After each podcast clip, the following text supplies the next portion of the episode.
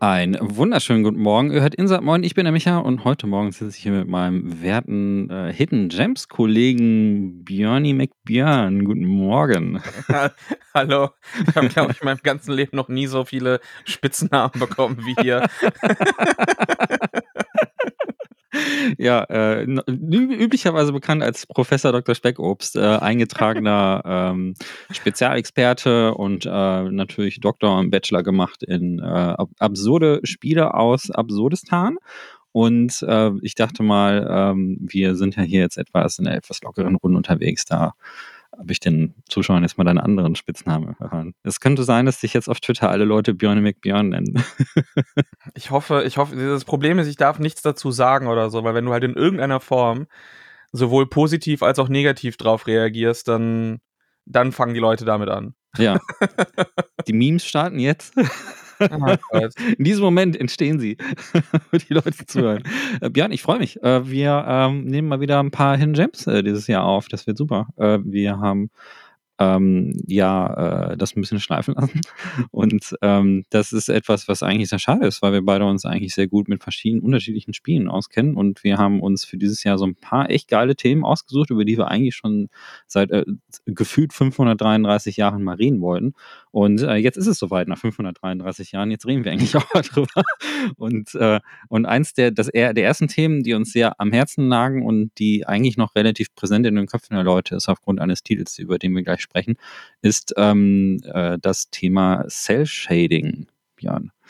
Cell Shading. Ich, äh, das, das war halt schon, das war halt immer etwas, was ich, was ich so richtig geil fand. Also das war, mhm. glaube ich, bin ja generell eher so jemand, der auch, sagen wir mal, jetzt Art-Style oder so, so Design-Stile außerhalb der, der Norm irgendwie gut findet. Mhm. Ich weiß, dass das damals noch, als das dann irgendwie die ersten Spiele so damit rauskamen, ah, das sind wieder so die, die Kiddie-Dinge und bla bla bla und sonst was irgendwie.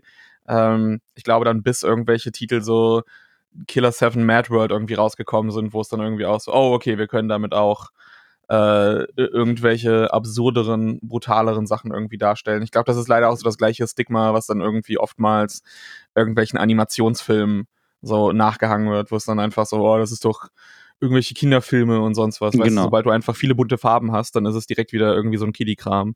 Richtig. Ähm, und äh, das, das sind eigentlich immer so, so Sachen, die ich dann, die ich dann sehr mag. Aber ich glaube, das führt auch eben leider dazu, dass gerade irgendwie auch so, ein, so eine Sache wie Cell Shading oftmals irgendwie Titel dazu fast schon von vornherein verdammt, irgendwelche Kultklassiker zu werden. So ist es. Ja, es ist so, es gibt ja, also das Ding ist, wenn man ein bisschen älter ist, ne, dann gibt es so ein paar Sprichwörter, die einfach sich auch bewahrheiten und die aus irgendeinem Grund dann, äh, wo du dann merkst, okay, das stimmt, was man sagt. Und hier ist es so, die Zeit wird es zeigen.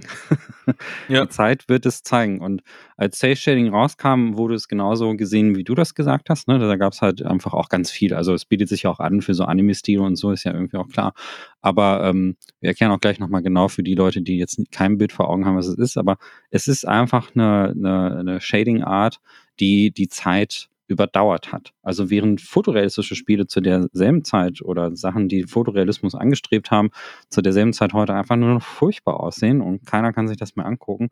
Cell Shading sieht heute einfach immer noch top aus. Das ist so ein, das ist so ein Stil, der ähm, generell relativ zeitlos ist und, und einfach, also ne, klar, etwas höhere Auflösung so ist immer nett, aber grundsätzlich sehen Cell-Shading-Spiele von damals auch heute immer noch ziemlich gut annehmbar bis ziemlich gut irgendwie aus. Und das ist das äh, liegt in der Natur der Sache. Und das ist äh, und das ist ein Thema. Also wir ähm, haben viel drüber gesprochen. Was ist so, was sind so Grafikstile, die uns irgendwie begeistern? Und da sind wir sehr schnell auf Sales-Shading gekommen. Vor allen Dingen, weil sehr viele Spiele, die einfach sehr gut sind und die euch hier in dieser Folge empfehlen wollen, auch auf diesen Sales-Shading-Spiel zurückgreifen. Und ähm, äh, das, das war für uns halt ein Grund äh, zu sagen, okay, lass uns doch mal Hidden Gems zu dieser zu, zu Cell-Shading-Spiele aufnehmen. Und da sind wir und präsentieren euch sechs äh, Titel, die wir euch sehr ans Herz legen können, äh, jeweils drei von uns. Und ähm, Cell-Shading, Björn, was denn das? Äh, oder was, wo, wo, hat das angefangen? Also, äh, was ist das erste Cell-Shading-Spiel eigentlich gewesen? Äh, das, das, das erste Cell-Shading-Spiel, soweit ich weiß, ist äh, Jet Set Radio mhm. gewesen auf der, auf der Dreamcast, beziehungsweise Jet Grind Radio in, in diversen Regionen.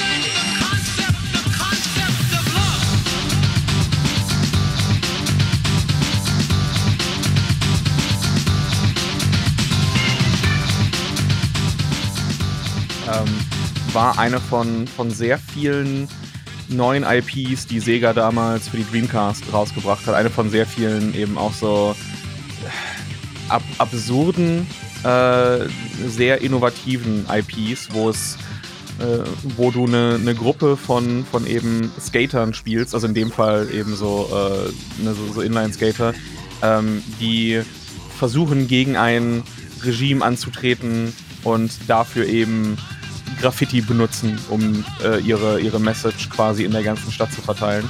Und das war so das, das, das erste Spiel damals auf der, auf der Dreamcast Ende der 90er.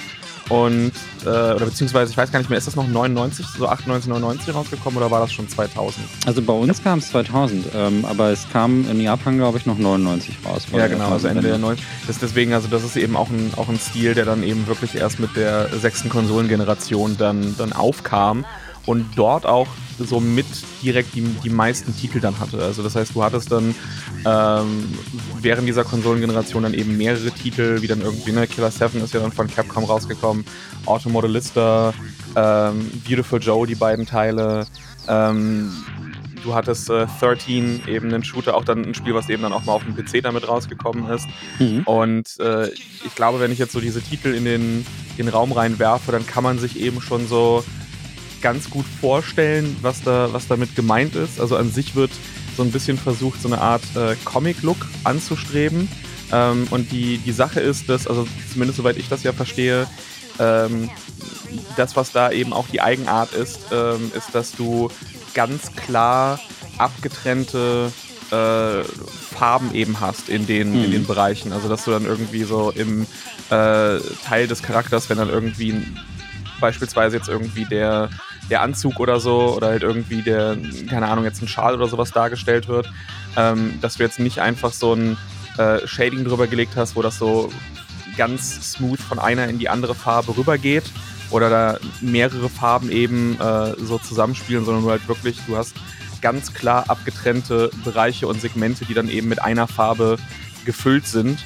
Und wenn du so Abstufungen machen willst, dann musst du das eben auch in verschiedene Segmente einteilen und dann, das ist dann von einem hellen Rot, dann links daneben ist dann irgendwie ein, ein dunkleres Rot und dann irgendwie noch eins, aber du hast keine Farbverläufe, die ineinander übergehen, sondern du hast eben so immer ganz klar abgetrennte Bereiche. Also zumindest so von meinem Verständnis, äh, technisch gesehen ist da wahrscheinlich noch, äh, spielt da garantiert noch ein bisschen mehr mit rein. Ja, aber das ist, du hast ja schon die richtigen Hinweise gegeben. Also man will damit, äh, salopp gesagt, halt diesen Cartoon-Look erzeugen. Ähm, das funktioniert sowohl in Richtung Anime als auch westlicher Cartoon. 13 ist ja eher so dieser franco-belgische Comic, der ähm, da interpretiert worden ist, aber wir sehen diesen Stil zum Beispiel auch in etlichen Anime-Spielen. Das aktuelle Beispiel, was wahrscheinlich jeder kennt, ist Cash Impact, ähm, wo die Charaktere ähm, auch in einem Cell-Shading-Stil gehalten sind. Und so, du hast die wesentlichen Dinge auch schon genannt. Also es gibt äh, verschiedene Aspekte, die eine Rolle spielen bei diesem, dieser Art von Shading. Ähm, zum einen ist es die Kantenerkennung. Ähm, du hast ja normalerweise in sehr viel, oder das in ziemlich vielen Comics hast du halt klare schwarze Outlines und äh, diese Shading-Art erkennt halt äh, da gibt es halt so ein Kantendetektionsverfahren, das dann, das dann hilft, an, an den Rändern der Objekte dann nochmal wirklich nochmal so eine extra stärkere Outline zu machen. Das gibt, das hilft schon mal, diesen Comic-Look zu machen und dann halt ganz klar so eine, so, so eine Trennung zwischen, ob, zwischen den Objekten zu erzeugen. Und was du gerade meinst mit den Farben, das ist, das ist eine sogenannte Quantisierung. Ähm, Quantisierung bedeutet, dass man dann halt diese, diese Abtrennung zwischen den Helligkeitswerten dann zum Beispiel halt wirklich auch sehr viel deutlicher macht. Und das hat, ähm, also das, das gibt diese klaren Kontraste. Also wenn du, wenn du zwischen diesen Helligkeitswerten die, den Unterschied noch größer machst, also noch quantisierst, ne? also wirklich dann zurechtrückst und dann diese Graustufen dazwischen oder diese Zwischenstufen eliminierst und klarere Abtrennung voneinander machst, dann hast du etwas, was man wirklich so aus sehr vielen Comics kennt, wo man auch sehr, sehr klare Farben drin hin hat. Ne? Man kennt diese prallen Farben und ähm, das ist alles nicht so. In der Realität hast du, wenn du dann irgendwie was fotografierst, also du, hast zum, du fotografierst zum Beispiel eine Hand oder ein Gesicht, hast du ja äh, durch die Beleuchtung der Umgebung sind ganz viele unterschiedliche Farben auf der Haut zum Beispiel alleine drauf. Und das wird, das ist, spielt bei Cell Shading keine Rolle. Da wird das alles auf eine Farbe reduziert und sobald aber irgendwo ein Schattenbereich im Gesicht irgendwo kommt, gibt es einen harten genau diesen harten Trenner, den du meinst. Ne? Da wird halt genau so eine Zäsur gemacht und gesagt, okay, hier ist jetzt ein harter Schatten. Oder vielleicht, das ist halt eine Frage, wie man es anwendet, halt ein dunklerer Hautton so. Aber es gibt diese Zwischenstufen nicht. Also man nimmt salopp gesagt, bei den Farben und bei den Helligkeitsstufen eigentlich sogar den Detailgrad raus, sondern macht viel, viel härtere Schritte dazwischen. Und ähm, das, da gibt's halt ein technisches Verfahren, wo man diese Quantisierung halt vornehmen kann. Und das hat echt viele Vorteile, äh, vor allen Dingen für die Kon Konsolengeneration, in der das entstanden ist. Weil du kannst ähm, erstens einen reduzierten Detailgrad generell bei den Objekten einstellen, dadurch, dass äh, Cell Shading ja überhaupt gar keine realistischen Texturen und Schattierungen benutzt und verwendet, ist es halt so, dass man auch die Objekte selber dann auch relativ einfach gestalten kann. Also wenn man sich gerade Jet Set oder Jet Grind Radio, je nachdem, wo wir uns befinden, angucken, dann, und man nimmt das Cell Shading weg, dann sind die Polygonobjekte vom Polycount ähm, und auch von den Texturen relativ reduziert. Und ein weiterer Vorteil ist, dass du bei Cell Shading nicht so komplexe Beleuchtungsmittel brauchst. Also je fotorealistischer es sein soll, desto mehr Farbabstufungen und desto mehr Reflexionen und desto mehr äh, Light Rays und desto mehr ähm, Schmutz auch im, im Licht musst du darstellen, ne? damit Licht einigermaßen ähm, realistisch berechnet wird. Da gibt es ganz viele Faktoren, die es realistisch machen oder nicht. Und dann kommt es natürlich noch darauf an, was für eine Art von Kamera du benutzt, ob dieser Kameraeffekt noch äh, simuliert werden soll wie das Licht durch die Linse fällt, ob das durch eine konvexe oder konkave Linse geht, all solche Dinge. Das kann man alles physikalisch berechnen. Cell Shading will das aber gar nicht, sondern Cell Shading reduziert sogar die Beleuchtung und äh, verwendet dann das, was ihr so als harten Schatten dann sozusagen empfinden würdet. Ne? Wenn Charaktere so einen Dot Shadow zum Beispiel unten haben oder wenn es halt eben so eine klare Abtrennung bei, bei äh, naja, so wirklich, wirklich sehr, sehr hart schwarzen Bereiche gibt. Ich nenne nachher ein Spiel, wo man das sehr, sehr gut sehen kann ähm, in den Hidden Gems. Ähm, aber dafür wird das halt, dafür kann das zum Beispiel auch berechnet werden. Und das ist perfekt für die Performance. Also man erreicht einen sehr distinktiven Look, ein sehr, sehr interessantes Art-Design, das ähm, jetzt nicht so aussieht, als würde dem technisch irgendwas fehlen. Man kann ähm, durch die reduzierten Objekte eine sehr gute allgemeine Performance äh, erreichen. Also das Performance-Budget ist relativ groß für andere Dinge. Und wenn man sich dann halt sowas wie Jet Set Radio und so anguckt, dann sieht es sehr lebendig aus, sind viele Objekte im Bild, es gibt viele Effekte, Raucheffekte und so, weil einfach sehr viel Budget übrig ist, um so etwas zu berechnen. Ähm, und äh, der, das, das nimmt den Nachteil dann eines zusätzlichen Bearbeitungsprozesses für das Cell-Shading raus. Natürlich ist das schon ein Effekt, der auf der GPU oder generell von der CPU, je nachdem, wo man es berechnen lassen möchte, halt immer noch irgendwie Rechenzeit wegnimmt, aber steht in keinem Verhältnis dann halt zu, diesen, zu diesem Endergebnis. Und das ist ganz cool. Und ähm, wir hatten ja mal über Babylons Fall zum Beispiel gesprochen, das ist kein Cell Shading, ähm, aber es gab ja in der Beta-Version von Babylons Fall war dieser, dieser gezeichnete Look, dieses, dieses Handölgemäldemäßige, wollten sie ja sehr viel stärker machen und dann haben sie es aufgrund des Backlashes ja ein bisschen zurückgenommen. Und so sieht es beim Cell Shading tatsächlich auch aus. Also das, was wir bei der Release-Version von Babylons Fall dann so ein bisschen als detailarm und irgendwie sieht das nicht so richtig gut aus, aussieht, war pure Absicht, weil man wusste, dass man eigentlich diesen Ölmal-Shader drüber macht. Und so würde Cell-Shading aussehen. Wenn man diesen Cell-Shading-Effekt rausnimmt, dann sehen die Spiele total nach Gülle aus. Ähm, ist aber ganz bewusst. Also das ist eine Entscheidung, die man sehr früh in der Produktion fällt und jetzt nicht einfach einen Cell-Shading-Filter macht. Im Umkehrschluss, wenn ihr sagt, das will ich mal ausprobieren und man macht jetzt Unreal oder Unity auf und macht einfach einen Cell-Shading-Filter über sehr detaillierte Assets drüber, sagen wir mal die Quixel-Asset-Sachen äh, oder so, von Megascans, dann sieht das total beschissen aus, weil zu viele Details drin sind. Und äh, das muss man also von Anfang an machen. Aber die Generation war perfekt. Also das ist halt genau dieser, ähm, dieser Stil, der sich dann halt für unheimlich viele Angespiele angeboten hat. Und ab 2000 oder 99, ähm, als das erste Jet Set Radio kam, gab es ja wirklich eine regelrechte Explosion an Cell-Shading-Spielen. Und, und dann so 2010 rum hörte es plötzlich auf, hatte ich so das Gefühl, oder? Dann wurden die Spiele ja irgendwie ein bisschen weniger. Ja, also wenn ich, wenn ich jetzt so versuche, dann an die Konsolengeneration danach zu denken, ne, eben auf der 360 und der, der PlayStation 3, da hattest du dann schon wesentlich weniger Spiele, also überhaupt welche, die, die versucht haben, in, in diese Art äh, Stil reinzugehen, wurde, wurde definitiv weniger. Ich weiß nicht, ob es dann irgendwie auch daran lag, einfach, dass natürlich dann die technische Leistung der Systeme irgendwie besser wurde und man deswegen dann auch versucht hat, in eher ja, realistischere Sachen reinzugehen. Ich weiß nicht, ob es dann vielleicht auch irgendwas war, was mit ähm, gewissen Engines oder so dann irgendwie schwerer umzusetzen war. Das, das, das weiß ich halt nicht, aber es ist auf jeden Fall so, dass die das Cell Shading eben vor allem in der, äh, der sechsten Konsolengeneration ähm, verankert war. Also das war definitiv, wenn man sich da auch eine Liste von den, den ganzen Titeln anguckt, dann ähm, ist es dort auch am stärksten ausgeprägt. Also ich muss sagen, ja, selbst viele Spiele, die ja heutzutage oder die letzten Jahre rauskommen, wo eben auch noch so Cell-Shading drin enthalten ist, dass es eben nicht mehr so ganz abstrakt ist wie eben früher. Also dass man da eben auch schon immer noch Texturen hat, die ein bisschen detaillierter sind auf jeden Fall und weniger jetzt eben aussehen wie beispielsweise einen, einen Killer 7 oder so von, mhm. äh, vom GameCube damals. Ist tatsächlich, Verzeihung, ist tatsächlich kein technischer Grund, weil die, ähm, die Stage Shading Implementierung ist ähm, aus heutiger Sicht relativ einfach zu realisieren. Da gibt es ähm, die klassischen Shader-Methoden, wo man dann Vertex oder Fragment-Shader benutzt, die sind halt in Standard-Shader-Sprachen mit drin, so DirectX und sowas, sind die alle mit dabei. Und ähm, man kriegt aber solche Sachen auch mittlerweile ganz gut als Post-Processing-Effekt hin. Also man kann die Shader schon in der Grafik-Pipeline relativ früh setzen oder man macht wirklich Post-Processing, heißt ja wirklich, nachdem alle Vertices und so weiter, alle 3D-Berechnungen durchgeführt worden sind, das dann wirklich nochmal zusätzlich über das fertige Bild später zu machen. Und das kostet heute mittlerweile nicht mehr so viel Performance. Also da gibt's halt irgendwie Verfahren wie, äh, ich glaube, Kenny Edge Detectors oder, oder Sobel Operators und so etwas. Das ist relativ einfach zu machen. Ähm, ich glaube, es ist wirklich eher die eine Frage des, ähm, welches Art Design die Entwicklerinnen wollten und was man da erforscht. Und ich glaube, du hast recht. Es ist wirklich auch nur bei mir im Bauchgefühl. Ich glaube aber, dass du recht hast, dass dadurch, dass die Hardware dann schneller wurde und der Markt sich ja auch verändert hat, der Durst nach realistischen Grafiken einfach größer war.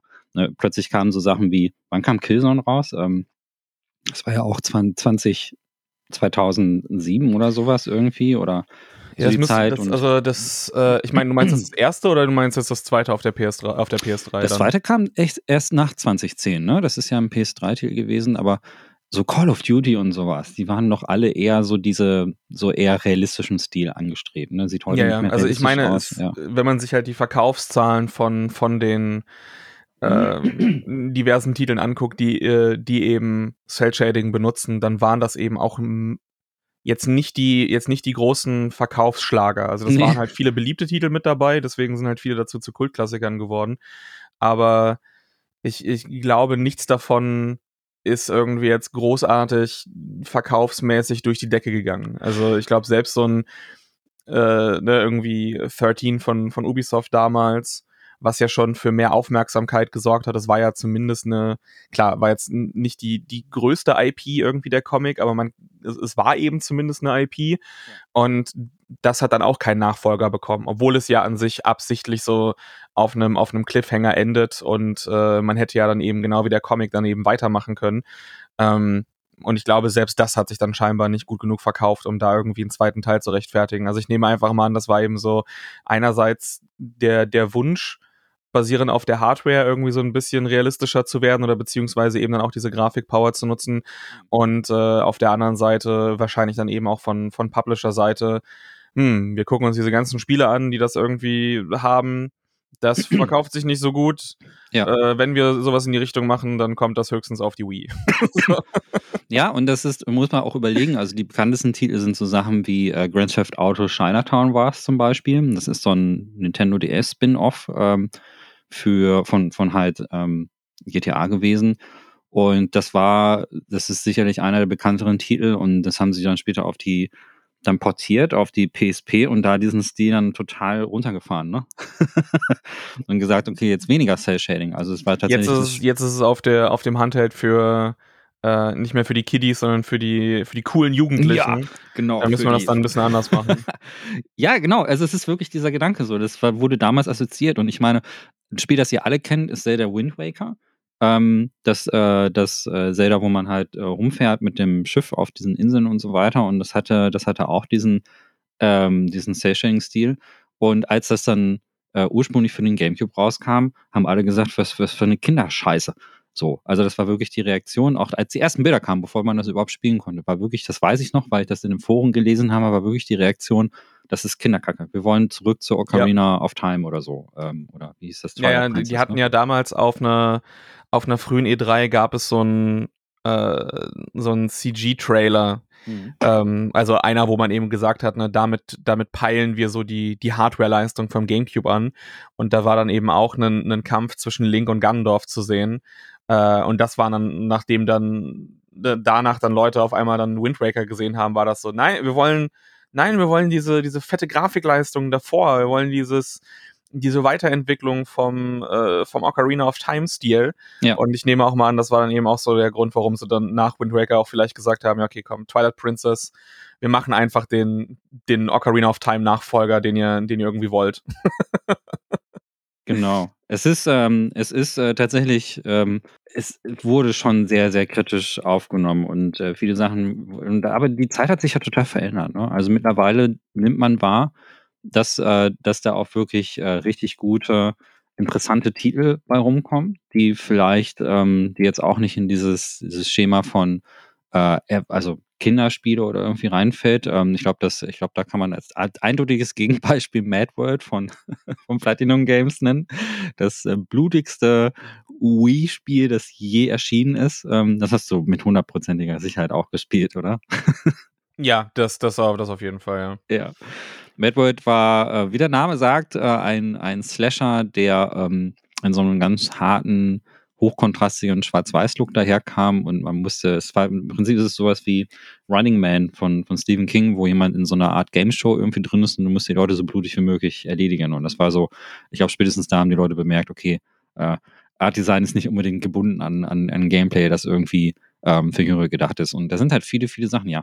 Und dann ist es halt irgendwann verloren gegangen. Also ich so Mitte der 2000er ähm, hat man dann nur noch wenige Titel gesehen, die in diese Richtung gehen. Ähm, und äh, erstaunlicherweise hat das jetzt aber durch ein paar Titel so eine kleine Renaissance irgendwie gefunden. Und äh, eins davon ist sogar dieses Jahr noch rausgekommen, äh, über das wir dann später reden. Ähm, Freue ich mich jetzt schon drauf. Ja, und das ist so im groben Cell-Shading. Also äh, wird mittlerweile nicht mehr so oft benutzt, aber hat äh, durchaus seinen Reiz. Und je nach Anwendungsfall auch einfach, kann auch einfach ähm, das Art-Design von dem Spiel extrem unterstützen. Also ich glaube, der Erfolg von Genshin Impact ist das Jahr 2020 gestartet und ist dieses Online-Rollenspiel ähm, mit dem mit der Gacha-Mechanik. Ähm, es, also das hat unheimlich viele Fans und, und den Anime-Stil, den kann man glaube ich gar nicht besser einfangen, äh, so wie die das mit ihren Charakteren gemacht haben. Und ähm, der Vorteil ist eben, dadurch, dass es halt nicht mehr so viel Performance kostet im Vergleich zu, zu solchen fotorealistischen Grafiken und so, ähm, ist das extrem skalierbar. Das muss man dazu, darf man auch nicht vergessen. Also du kannst, äh, Genshin Impact gibt's wirklich für, für Mobiltelefone, für, für Smartphones. Ähm, kannst du auf deinem Android- oder iOS-Gerät ähm, irgendwie spielen und gleichzeitig ähm, hast du, gibt es aber halt Versionen für PlayStation 5 oder so, die dann halt wirklich hochgehen und den Detailgrad ein bisschen erhöhen. Aber das, das ist halt durchaus auch clever, das dann aus entwicklungstechnischer Sicht irgendwie zu machen, weil es dann ähm, das Wesentliche bleibt halt trotzdem erhalten. Also wenn du jetzt auf deinem Smartphone spielst, sind die Charaktere, und darum geht's bei diesem Spiel, die Leute wollen halt diese Charaktere sammeln und erspielen, ähm, ist es halt, die sehen halt immer noch gut aus. Das ist die Hauptsache. Die Welt sieht annehmbar aus auf einem Smartphone und die Charaktere sehen halt gut aus und machen ihre Action-Moves und das ist halt quasi die Hauptsache. Die muss funktionieren und, und das geht halt hauptsächlich, weil das halt eben dieses, äh, weil das Cell-Shading halt verwendet worden ist. Deswegen äh, durchaus nicht zu unterschätzen. ihr, wenn ihr, falls ihr zuhört und selber mal überlegt habt, ob ihr vielleicht mal was mit Cell-Shading machen wollt, ihr lieben Entwickler. okay, ähm, wollen wir, ich glaube, wir haben so das Wesentliche eingraben. Ne? Ich glaube, jeder hat jetzt so eine Vorstellung davon, was Cell Shading ist. Glaube ich, hoffe ich. Ähm, sollen wir dann vielleicht mal direkt, äh, wir haben, jetzt haben wir ja schon so ein paar Titel genannt, also ich glaube, die bekanntesten äh, haben wir schon gedroppt. Ja, an dieser Stelle ist auch nochmal kurz Prince of Persia genannt von 2008. Äh, ich glaube, das ist ein Ubisoft-Titel, den auch sehr viele kennen. Ähm, hast, den hast du, den hast du den gespielt? Ja, natürlich, natürlich habe ich den, habe ich den der gespielt. Beste, oder? ist doch der beste Prince of Ich finde, das ist der beste, der rausgekommen ist. Ja, ich bleib bei, ich bleib bei Sands of Time. Das ist, ah, okay. das ist weiterhin mein Favorit. Aber der 2008 ist auf jeden Fall super. Ja, das ist der, wo ähm, der Prinz mit, der, mit dieser Dame unterwegs ist. Ich habe ihren Namen vergessen, aber die so Magierin ist und dich immer retten kann. Und ähm, finde, im Gegensatz zu den anderen Prince of Persia sieht das heute immer noch sagenhaft gut aus. Hat ein richtig cooles Art-Design. Und ähm, aus der jüngeren Zeit, ihr werdet so äh, vielleicht noch so Titel im Kopf haben wie Untitled Goose Game ähm, ist auch eine Form von Cell Shading. Da gibt es die harten Outlines zwar nicht, die wurden da weggelassen, aber es ist basiert quasi auf demselben Ding.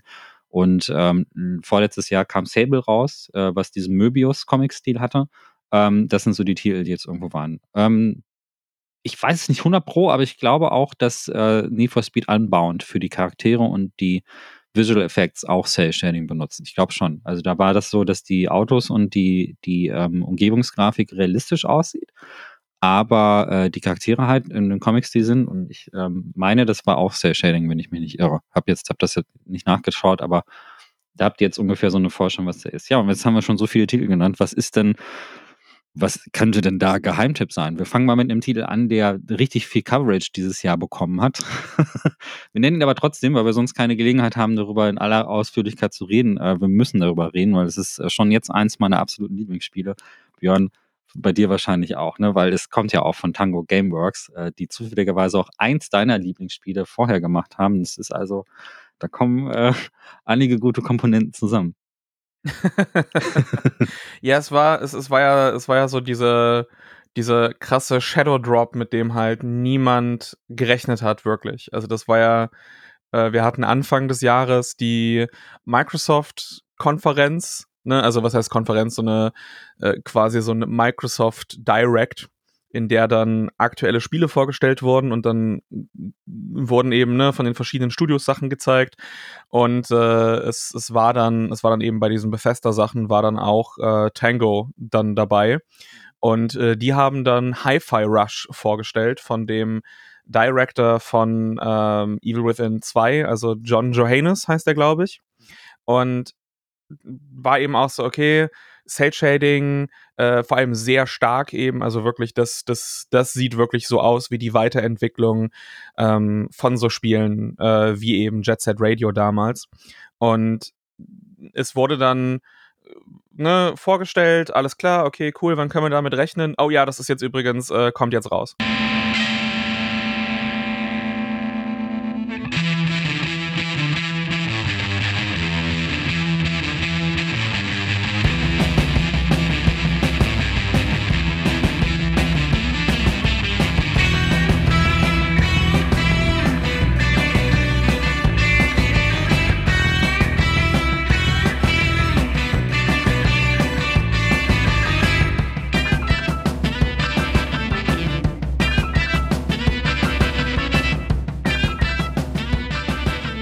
Das, das, das, wird jetzt, das wird jetzt einfach, äh, einfach veröffentlicht.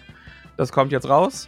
Äh, und in ein paar Stunden könnt ihr das dann eben runterladen und dann, und dann direkt spielen. Und das war halt wirklich holy shit. Also das war, das war so eine, so eine krasse Ankündigung. Ich weiß nicht, ob man jemals was Vergleichbares hatte, wo es wirklich, wir, wir stellen hier ein Spiel vor, was wir noch nie vorher gezeigt haben und bringen das dann eben auch sofort raus. Also es wird eben dann auch sofort veröffentlicht und, und ihr könnt das dann eben auch direkt spielen. Mhm. Und ich dachte dann eben dementsprechend auch, ne, weil das ist ja im Game Pass rausgekommen, das heißt, ähm, als jemand, der eben auch Game Pass hat, ich musste dann dafür auch jetzt nichts irgendwie zusätzlich zahlen, ich konnte mir das dann einfach direkt runterladen und ich dachte so, ja, okay, das scheint halt irgendwie so ein kleineres Ding zu sein oder so, ne, weißt du, so ein ja. drei, vier Stunden Spiel, was vielleicht so ein moderateres Budget dann irgendwie hat. Und als ich es dann eben am Spielen war und ich war so, okay, ich bin jetzt schon so drei, vier Stunden dran und ich habe jetzt die vierte oder fünfte Stage vielleicht hinter mir.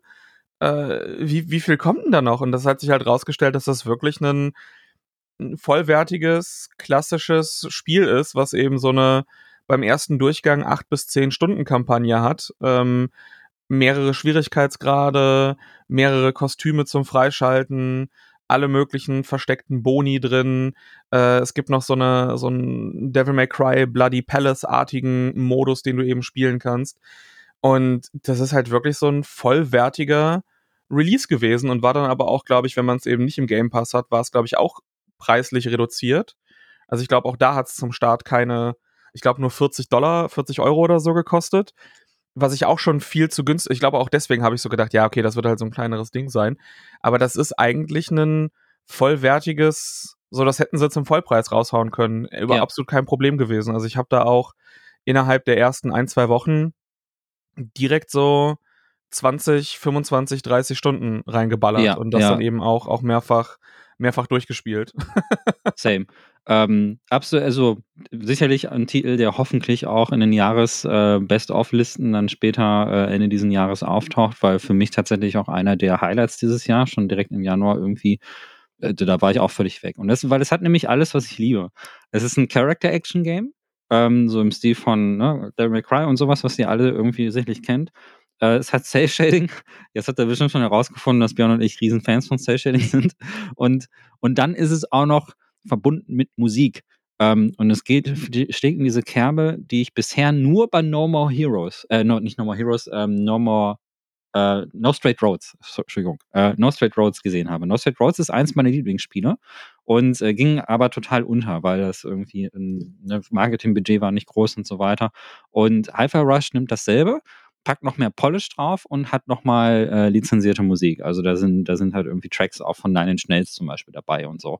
Und ähm, du musst nicht unbedingt zwingend alles in der Takt der Musik machen. Also Leute, die überhaupt kein Taktgefühl haben, können dieses Spiel theoretisch halt auch spielen. Man bekommt aber deutlich mehr Punkte, wenn man halt im Takt der Musik bleibt und so. Und alles in dieser Welt wippt irgendwie zum Takt der Musik, alles irgendwie posiert und pumpt die ganze Zeit äh, da drin. Und äh, wenn du halt wirklich da ähm, alle, alle Aktionen wirklich durchführst in diesen, diesen entsprechenden Zeitfenster und schön diesen, diesen Takt dann bleibst, dann, dann geht der Kommometer halt so richtig in die Höhe. Und ähm, das ist ein Spiel, wenn man dem ein bisschen Zeit gibt, wenn man die ersten, die ersten Minuten, die ersten Minuten, so die erste, erste Level ist ja wirklich nur so ein Prolog und gibt dir so eine sehr langatmige Einführung in die ganzen Mechaniken und so weiter rein.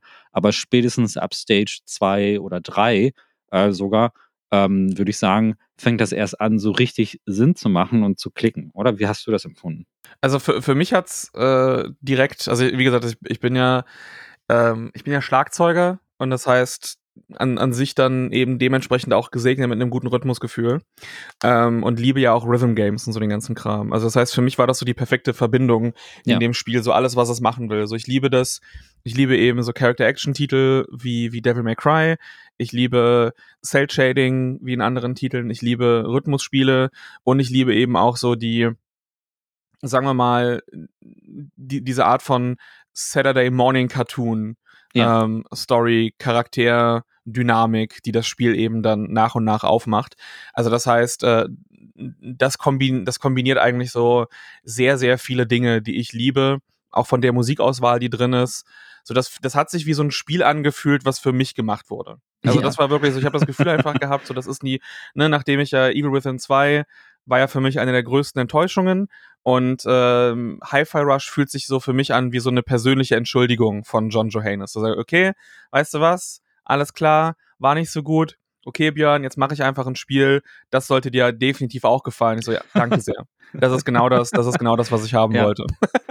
Also Hyper Rush haben bestimmt auch viele vor Augen. Also für die, die es jetzt, deswegen haben wir jetzt nicht direkt über die Story gesprochen, aber nochmal so für euch als Kontext spielt in so einer Science-Fiction-Welt ähm, die, äh, wo Roboter halt auch ähm, normal agieren und halt irgendwie auch Arbeits ähm, in, in verschiedenen Industrien eingesetzt werden und du spielst einen jungen Mann, der will Rockstar werden und ähm, nimmt aber halt einen Job irgendwie in so einer, so einer großen Company an, um irgendwie Geld zu verdienen. Und durch einen Arbeitsunfall verschmilzt er mit seinem iPod oder was, ne? Mit seinem Musikgerät oder so. Ja, so MP3-Player. So ein MP3-Player, wenn man so witzig, ne? In der Zukunft würde man nicht glauben, dass man sowas noch hat, aber go with it. Wir haben, wir haben diesen MP3-Player dann dummerweise in unserem mechanischen Herz implementiert. Also wenn man bei dieser Firma anfangen möchte, dann muss man sein Herz austauschen lassen gegen ein mechanisches Herz klingt schrecklich, ist in dieser Zukunft aber anscheinend was ganz Normales.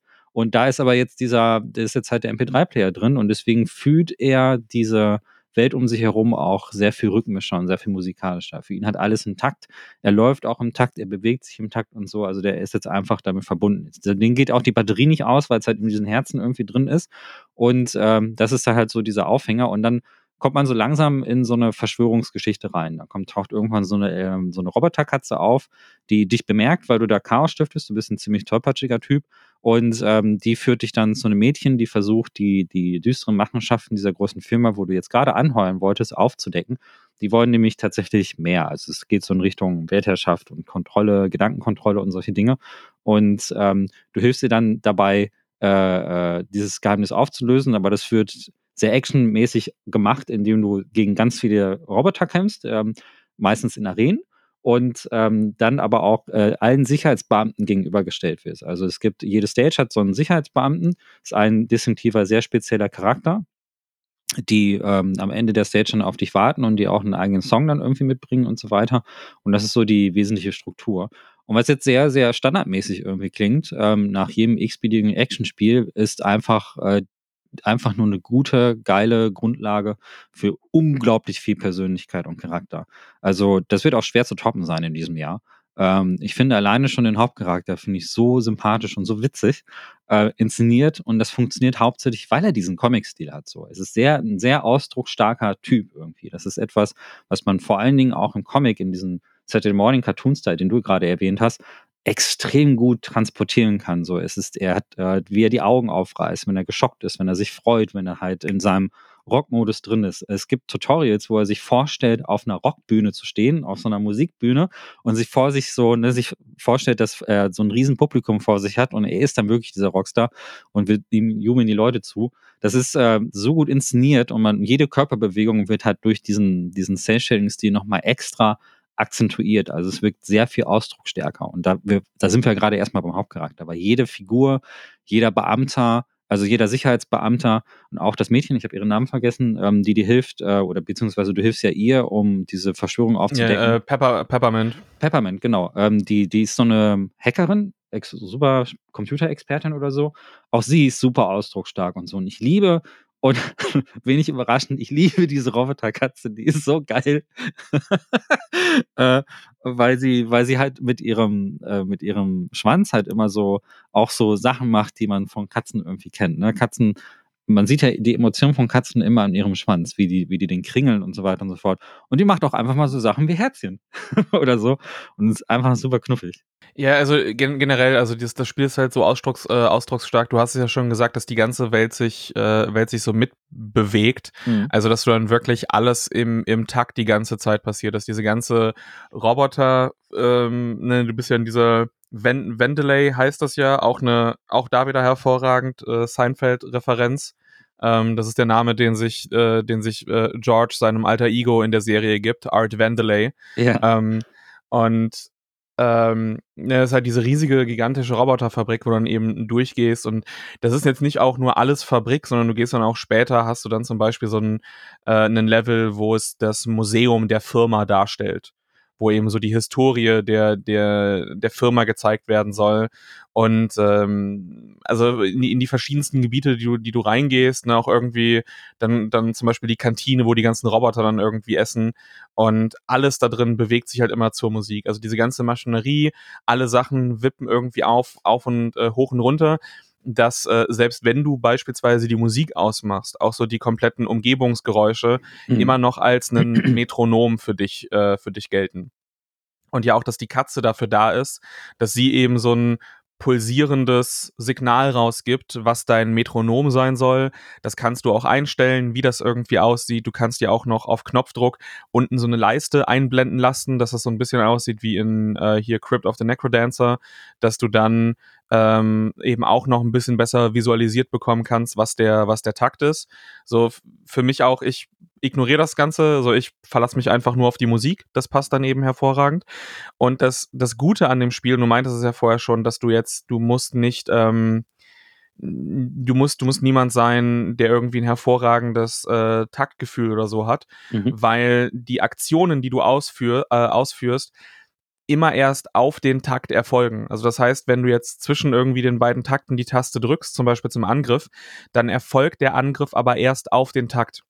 Und das heißt, selbst wenn du jemand bist, der einfach jetzt nur wild die Knöpfchen drückt mhm. und überhaupt gar kein Taktgefühl hat, die Aktionen kommen dann trotzdem richtig raus. Die Sache, warum das dann aber für, ne, warum sich dann dennoch lohnt, das im Takt richtig zu machen, ist, dass du dann mehr, also ne, auf, auf der einen Seite klar, du kriegst halt eben so mehr Punkte dafür, mhm, dass du dann genau. eben auch ein höheres, äh, höheres Rating bekommst, wodurch du dann eben auch mehr Sachen für, für Upgrades dann, dann bekommst, die du holen kannst. Aber du machst eben auch tatsächlich mehr Schaden. Also du mhm. machst mehr Schaden, wenn du im Takt spielst. Ähm, plus es gibt eben so ein paar Manöver, die dann noch so kleinere Boni eben haben, wenn du sie im Takt dann, dann ausführst. Äh, oder zum Beispiel auch das, ähm, das Parieren, was du später bekommst. Das muss im Takt erfolgen. Also wenn du wenn du Angriffe abblocken und parieren willst, dann ähm, dann bleibt dir nichts anderes übrig, als es dann richtig im Takt zu machen. Aber um es normal zu spielen, ist es eben äh, vollkommen, vollkommen irrelevant, äh, dadurch, dass die Aktionen halt erst im Takt rauskommen. So, das, das war auch dann so von einigen Leuten, ich glaube auch innerhalb vom Team, die, die Musiker und die Komponisten meinen dann eben auch so, ist es dann nicht irgendwie zu einfach? Und dann so, ja, also es ist auf jeden Fall, du hättest das Spiel definitiv wesentlich schwieriger machen können. auf jeden Fall. Und dass, wenn du ein gutes Rhythmusgefühl hast, dann ist das Spiel definitiv schwerer für einen. Aber es sollte, ne, der, das hatte eben den Vorrang, dass es alle Leute spielen können. Plus, gerade wenn du es dann eben auch gegen Ende äh, vom Spiel zugehst und du hast dann Kämpfe mit vier, fünf verschiedenen Gegnertypen und du musst eben sehr, sehr viele Sachen im, im Kopf behalten, äh, im Auge behalten die ganze Zeit. Und gerade wenn du dann irgendwelche extravaganten Kombos ausführen willst, dann musst du halt trotzdem, klar, es muss alles im Takt, im selben, im selben Takt gemacht werden und es wäre vielleicht cool gewesen, Möglichkeiten zu haben, so eine Art Turbo-Modus einzuschalten. Den gibt's halt im, äh, im Trainingsmodus. Ich meine, das wäre dann halt schwerer gewesen, wahrscheinlich, weil alles aufeinander abgestimmt ist. Äh, das heißt, das Spiel müsste mit doppelter Geschwindigkeit dann irgendwann eben laufen. Ich weiß nicht, wie, wie gut das dann irgendwie machbar gewesen wäre. Ähm, aber du hast trotzdem noch genügend Dinge, auf die du achten musst. Gerade wenn du da halt mit äh, äh, ohne, ohne Schaden zu nehmen mit dem besten Ranking oder so rauskommen willst, das ist dann auch nicht so einfach. Äh, selbst ja. wenn du irgendwie gut in gut im Rhythmus, äh, ne, einen guten Rhythmus hast und gut in diesen Spielen bist, dann hast du trotzdem eben noch eine, eine gewisse Herausforderung und Möglichkeiten, dich halt so in den Kombos frei zu entfalten. Klar, es ist jetzt nicht die selbe, selbe Ausdruckskraft, die du irgendwie in einem Devil May Cry oder so hast, aber es ist auf jeden Fall sehr viel gegeben und es ist einfach so phänomenal, dieses Ding zu spielen mit der kompletten ja. Optik, den, den Charakteren. Und ich, ich liebe ja auch, wie gesagt, äh, Chai ist halt so dieser klassische Himbo-Charakter. quasi so der Idiot mit einem mit einem guten Herzen oder so. Ja, genau. Und äh, du, du merkst auch so am Anfang ist er halt noch so, ja, ich will hier einfach nur, nur irgendwie rauskommen und bla bla bla und mir ist das irgendwie alles scheißegal und hilft eben Peppermint mehr nur so, ja, okay, ich brauche, wir brauchen uns halt gerade irgendwie gegenseitig. Ja. Und nach und nach kommen dann eben auch mehr mehr Leute hinzu in die in diese Gruppierung, die dann auch im Kampfsystem alle so ein bisschen was dann eben beitragen, weil du dann die anderen Figuren ähm, per Assist reinholen kannst. Die so Peppermint hat dann quasi einfach so diese Bullshit-Erklärung vom Spiel. Ja, ich habe eine ich habe eine Technik, mit der können wir uns über die Katze teleportieren kurz in den Kampf und dann kannst du eben auch über unsere ja. Spezialfähigkeiten irgendwie ablassen. Ähm, aber nach und nach wachs, wächst die Truppe halt dann, dann wirklich zusammen ja. und deswegen es hatte halt so dieses Saturday Morning Cartoon Feeling irgendwann, äh, was ja. ich eben auch sehr, sehr äh, begrüße. Und das Spiel ist auch hervorragend geschrieben, hat hervorragenden Witz. Alle NPCs, die du auch in der Umgebung triffst, die haben immer irgendwas Interessantes, Lustiges zu sagen und auch immer einen einzigartigen Text als Antwort, wenn du sie schlägst. Also das heißt, du kannst mit ihnen reden und ja. dann sagen sie irgendwas. Und wenn du sie dann haust, dann sagen sie auch einen, einen einzigartigen Text basierend. Also das passt auch zu dem, was sie vorher gesagt haben. Ja. Und das ist wirklich also diese Detailverliebtheit im Spiel. Du kannst auch, du hast so ein Hideout und die meiste Zeit sind die Charaktere aber irgendwo ganz woanders. Und jedes Mal, wenn du das Spiel aber ausmachst und dann, dann startest, landest du zuerst wieder in diesem Hideout. Eigentlich auch, wenn Charaktere gerade irgendwo in einem Bosskampf sind. Ja, ja. Und ja. jedes Mal, jede einzelne Situation im Spiel, wo du außerhalb des Hideouts bist, wo alle Charaktere gerade eigentlich weg sind, zusammen, mhm. und du dann das Spiel ausmachst und in diesen Hideout wieder reingehst, also in dieses Versteck, dann gibt es einzigartige Dialoge mit jeder einzelnen Figur, basierend darauf dass mhm. es eigentlich gerade gar nicht möglich wäre, dass sie irgendwie da sein können. Und die, die finden immer wieder neue Möglichkeiten, ähm, das irgendwie darzustellen und darüber zu reden. Das ist hervorragend. Plus es gibt mit Cinnamon, einem, einem Roboter, eine der besten Spielfiguren aller Zeiten der so ja. quasi Probleme hat, sich richtig auszudrücken. Ne? Und ja. weil er eben so ein Roboter ist, hat er keine, keine, äh, ne, keine, keine verschiedenen Ausdrücke. Und das heißt, er malt sich dann einfach mit einem Edding die Gesichtsausdrücke auf sein, auf sein Gesicht. Und das ist, das ist hervorragend. Das ist so, das ist so eine geile Idee. Das ja, ist so ein geiles Gimmick für diesen Charakter. Und halt wirklich, es hat mich mehrfach zum Lachen gebracht. Und auch diese, also ich meine, solche Character-Action-Games, das hat Devil May Cry ja auch, die haben ja manchmal so ein bisschen Probleme mit ähm, dieser, dieser Wege zwischen den Arenen sinnvoll zu füllen, ne? Also da irgendwie was reinzupacken, um diesen Leerlauf irgendwie aufzufüllen. Man kennt es auch vielleicht von, das ist mir bei Bayonetta auch ab und zu mal aufgefallen, dass dann, dass wenn du halt von einer Arena zur nächsten läufst, da passiert nichts Spannendes. Und das haben sie hier eigentlich ganz gut gemacht. Also das ist immer noch der langweiligste Teil natürlich von diesem Spiel, der das ansonsten hervorragend ist. Aber da begegnest du so vielen lustigen Robotern irgendwie, die alle so äh, ihre kleinen Problemchen haben. Ich musste so lachen, da gibt es einen depressiven Roboter, der sehr traurig darüber ist, dass er den ganzen Tag Kisten stapeln muss. Und natürlich sind Kisten aber etwas, wo du Geheimnisse drin findest und die du zertrümmern kannst. Also klopfst du diese ganzen Kisten leer und holst dir die ganzen Gegenstände irgendwie raus und dann sprichst du noch mit den Robotern und er so, oh, die Kisten sind weg, du hast meine ganze Arbeit zerstört. Aber die Erinnerung kannst du nicht zerstören. Ich werde mich für immer an diese Kisten erinnern, die ich so schön gestapelt habe. Und das ist geil, dass es immer passt, was du da machst. Ne? Also es gibt immer einen Satz davor und danach.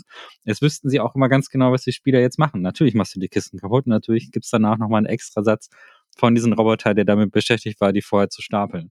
Und äh, ist großartig. Ähm, wärmste Empfehlung. Also äh, es gibt es auch für PC, falls ihr keine Xbox habt. Ähm, und das läuft auch, was ich gehört habe, auf relativ moderaten Maschinen. Also man muss ja jetzt nicht eine super, man braucht ja jetzt keine Cyberpunk Unleashed äh, Version äh, PC-Ding, das irgendwie mit einer Grafikkarte, die so viel kostet wie ein Kleinwagen, da reinbauen, sondern es läuft eigentlich durch den Cell-Shading-Stil auch moderat auf den ganzen Systemen und ist eine Riesenempfehlung von uns beiden, glaube ich. Ne? Also, ja, also auch auf der, ja. Auch hm? auf der Series S läuft das, äh, läuft das problemlos in, in 60 äh, die ganze Zeit. Also muss es ja auch laufen. Also damit, ja, das, damit das ganze Spiel funktioniert, muss das eben in konstanten 60, äh, 60 Frames äh, die Sekunde laufen. Aber ähm, also jetzt egal, ob man jetzt auch eine Series S oder eine Series X hat, das äh, es macht eigentlich nur den Unterschied für die für die Auflösung. Aber ja. äh, ich habe ja ich habe ja beide Geräte hier und habe sie eben auch auf beiden gespielt und das war ähm, so spielerisch null Unterschiede zwischen den beiden. Ja, nee, also und bei der bei den Sessions, die mit der Auflösung ist es verschmerzbar, also das merkt man auch nicht so stark. Sieht im 4K natürlich hervorragend aus, aber kann man auch durchaus in 1080p in aller Ruhe spielen. Also das Gameplay ist da sowieso in der Zeit dann das, was am Ende dann von der Performance, was auch wichtiger ist. Aber es funktioniert wirklich sehr gut. Also Riesenempfehlung. Wenn ihr es noch nicht gespielt habt, jetzt haben wir schon Mitte des Jahres, äh, dann habt ihr echt was verpasst. Äh, und das ist jetzt sicherlich auch das aktuellste Spiel, das wir in der Liste sprechen. Ich mach mal weiter, Björn. ja, sehr gerne. Auch ein Spiel, das du bestimmt gespielt hast ähm, und kommt von einem meiner Lieblingsentwickler. Und zwar fasse ich hier mal zwei Titel zusammen. Und zwar sind das Gravity Days 1 und 2, auch bekannt unter Gravity Rush 1 und 2 ähm, und ist eine Spielereihe, die ähm, Sony exklusiv ist. Die kam ähm, für die PlayStation Vita und für PlayStation 4 kamen die raus. Und äh, es gab auch sogar von Gravity, ähm, dem allerersten Gravity Days, gab es auch tatsächlich einen Remaster für die PlayStation 4. Also ähm, durchaus etwas, was äh, einigermaßen aktuell ist.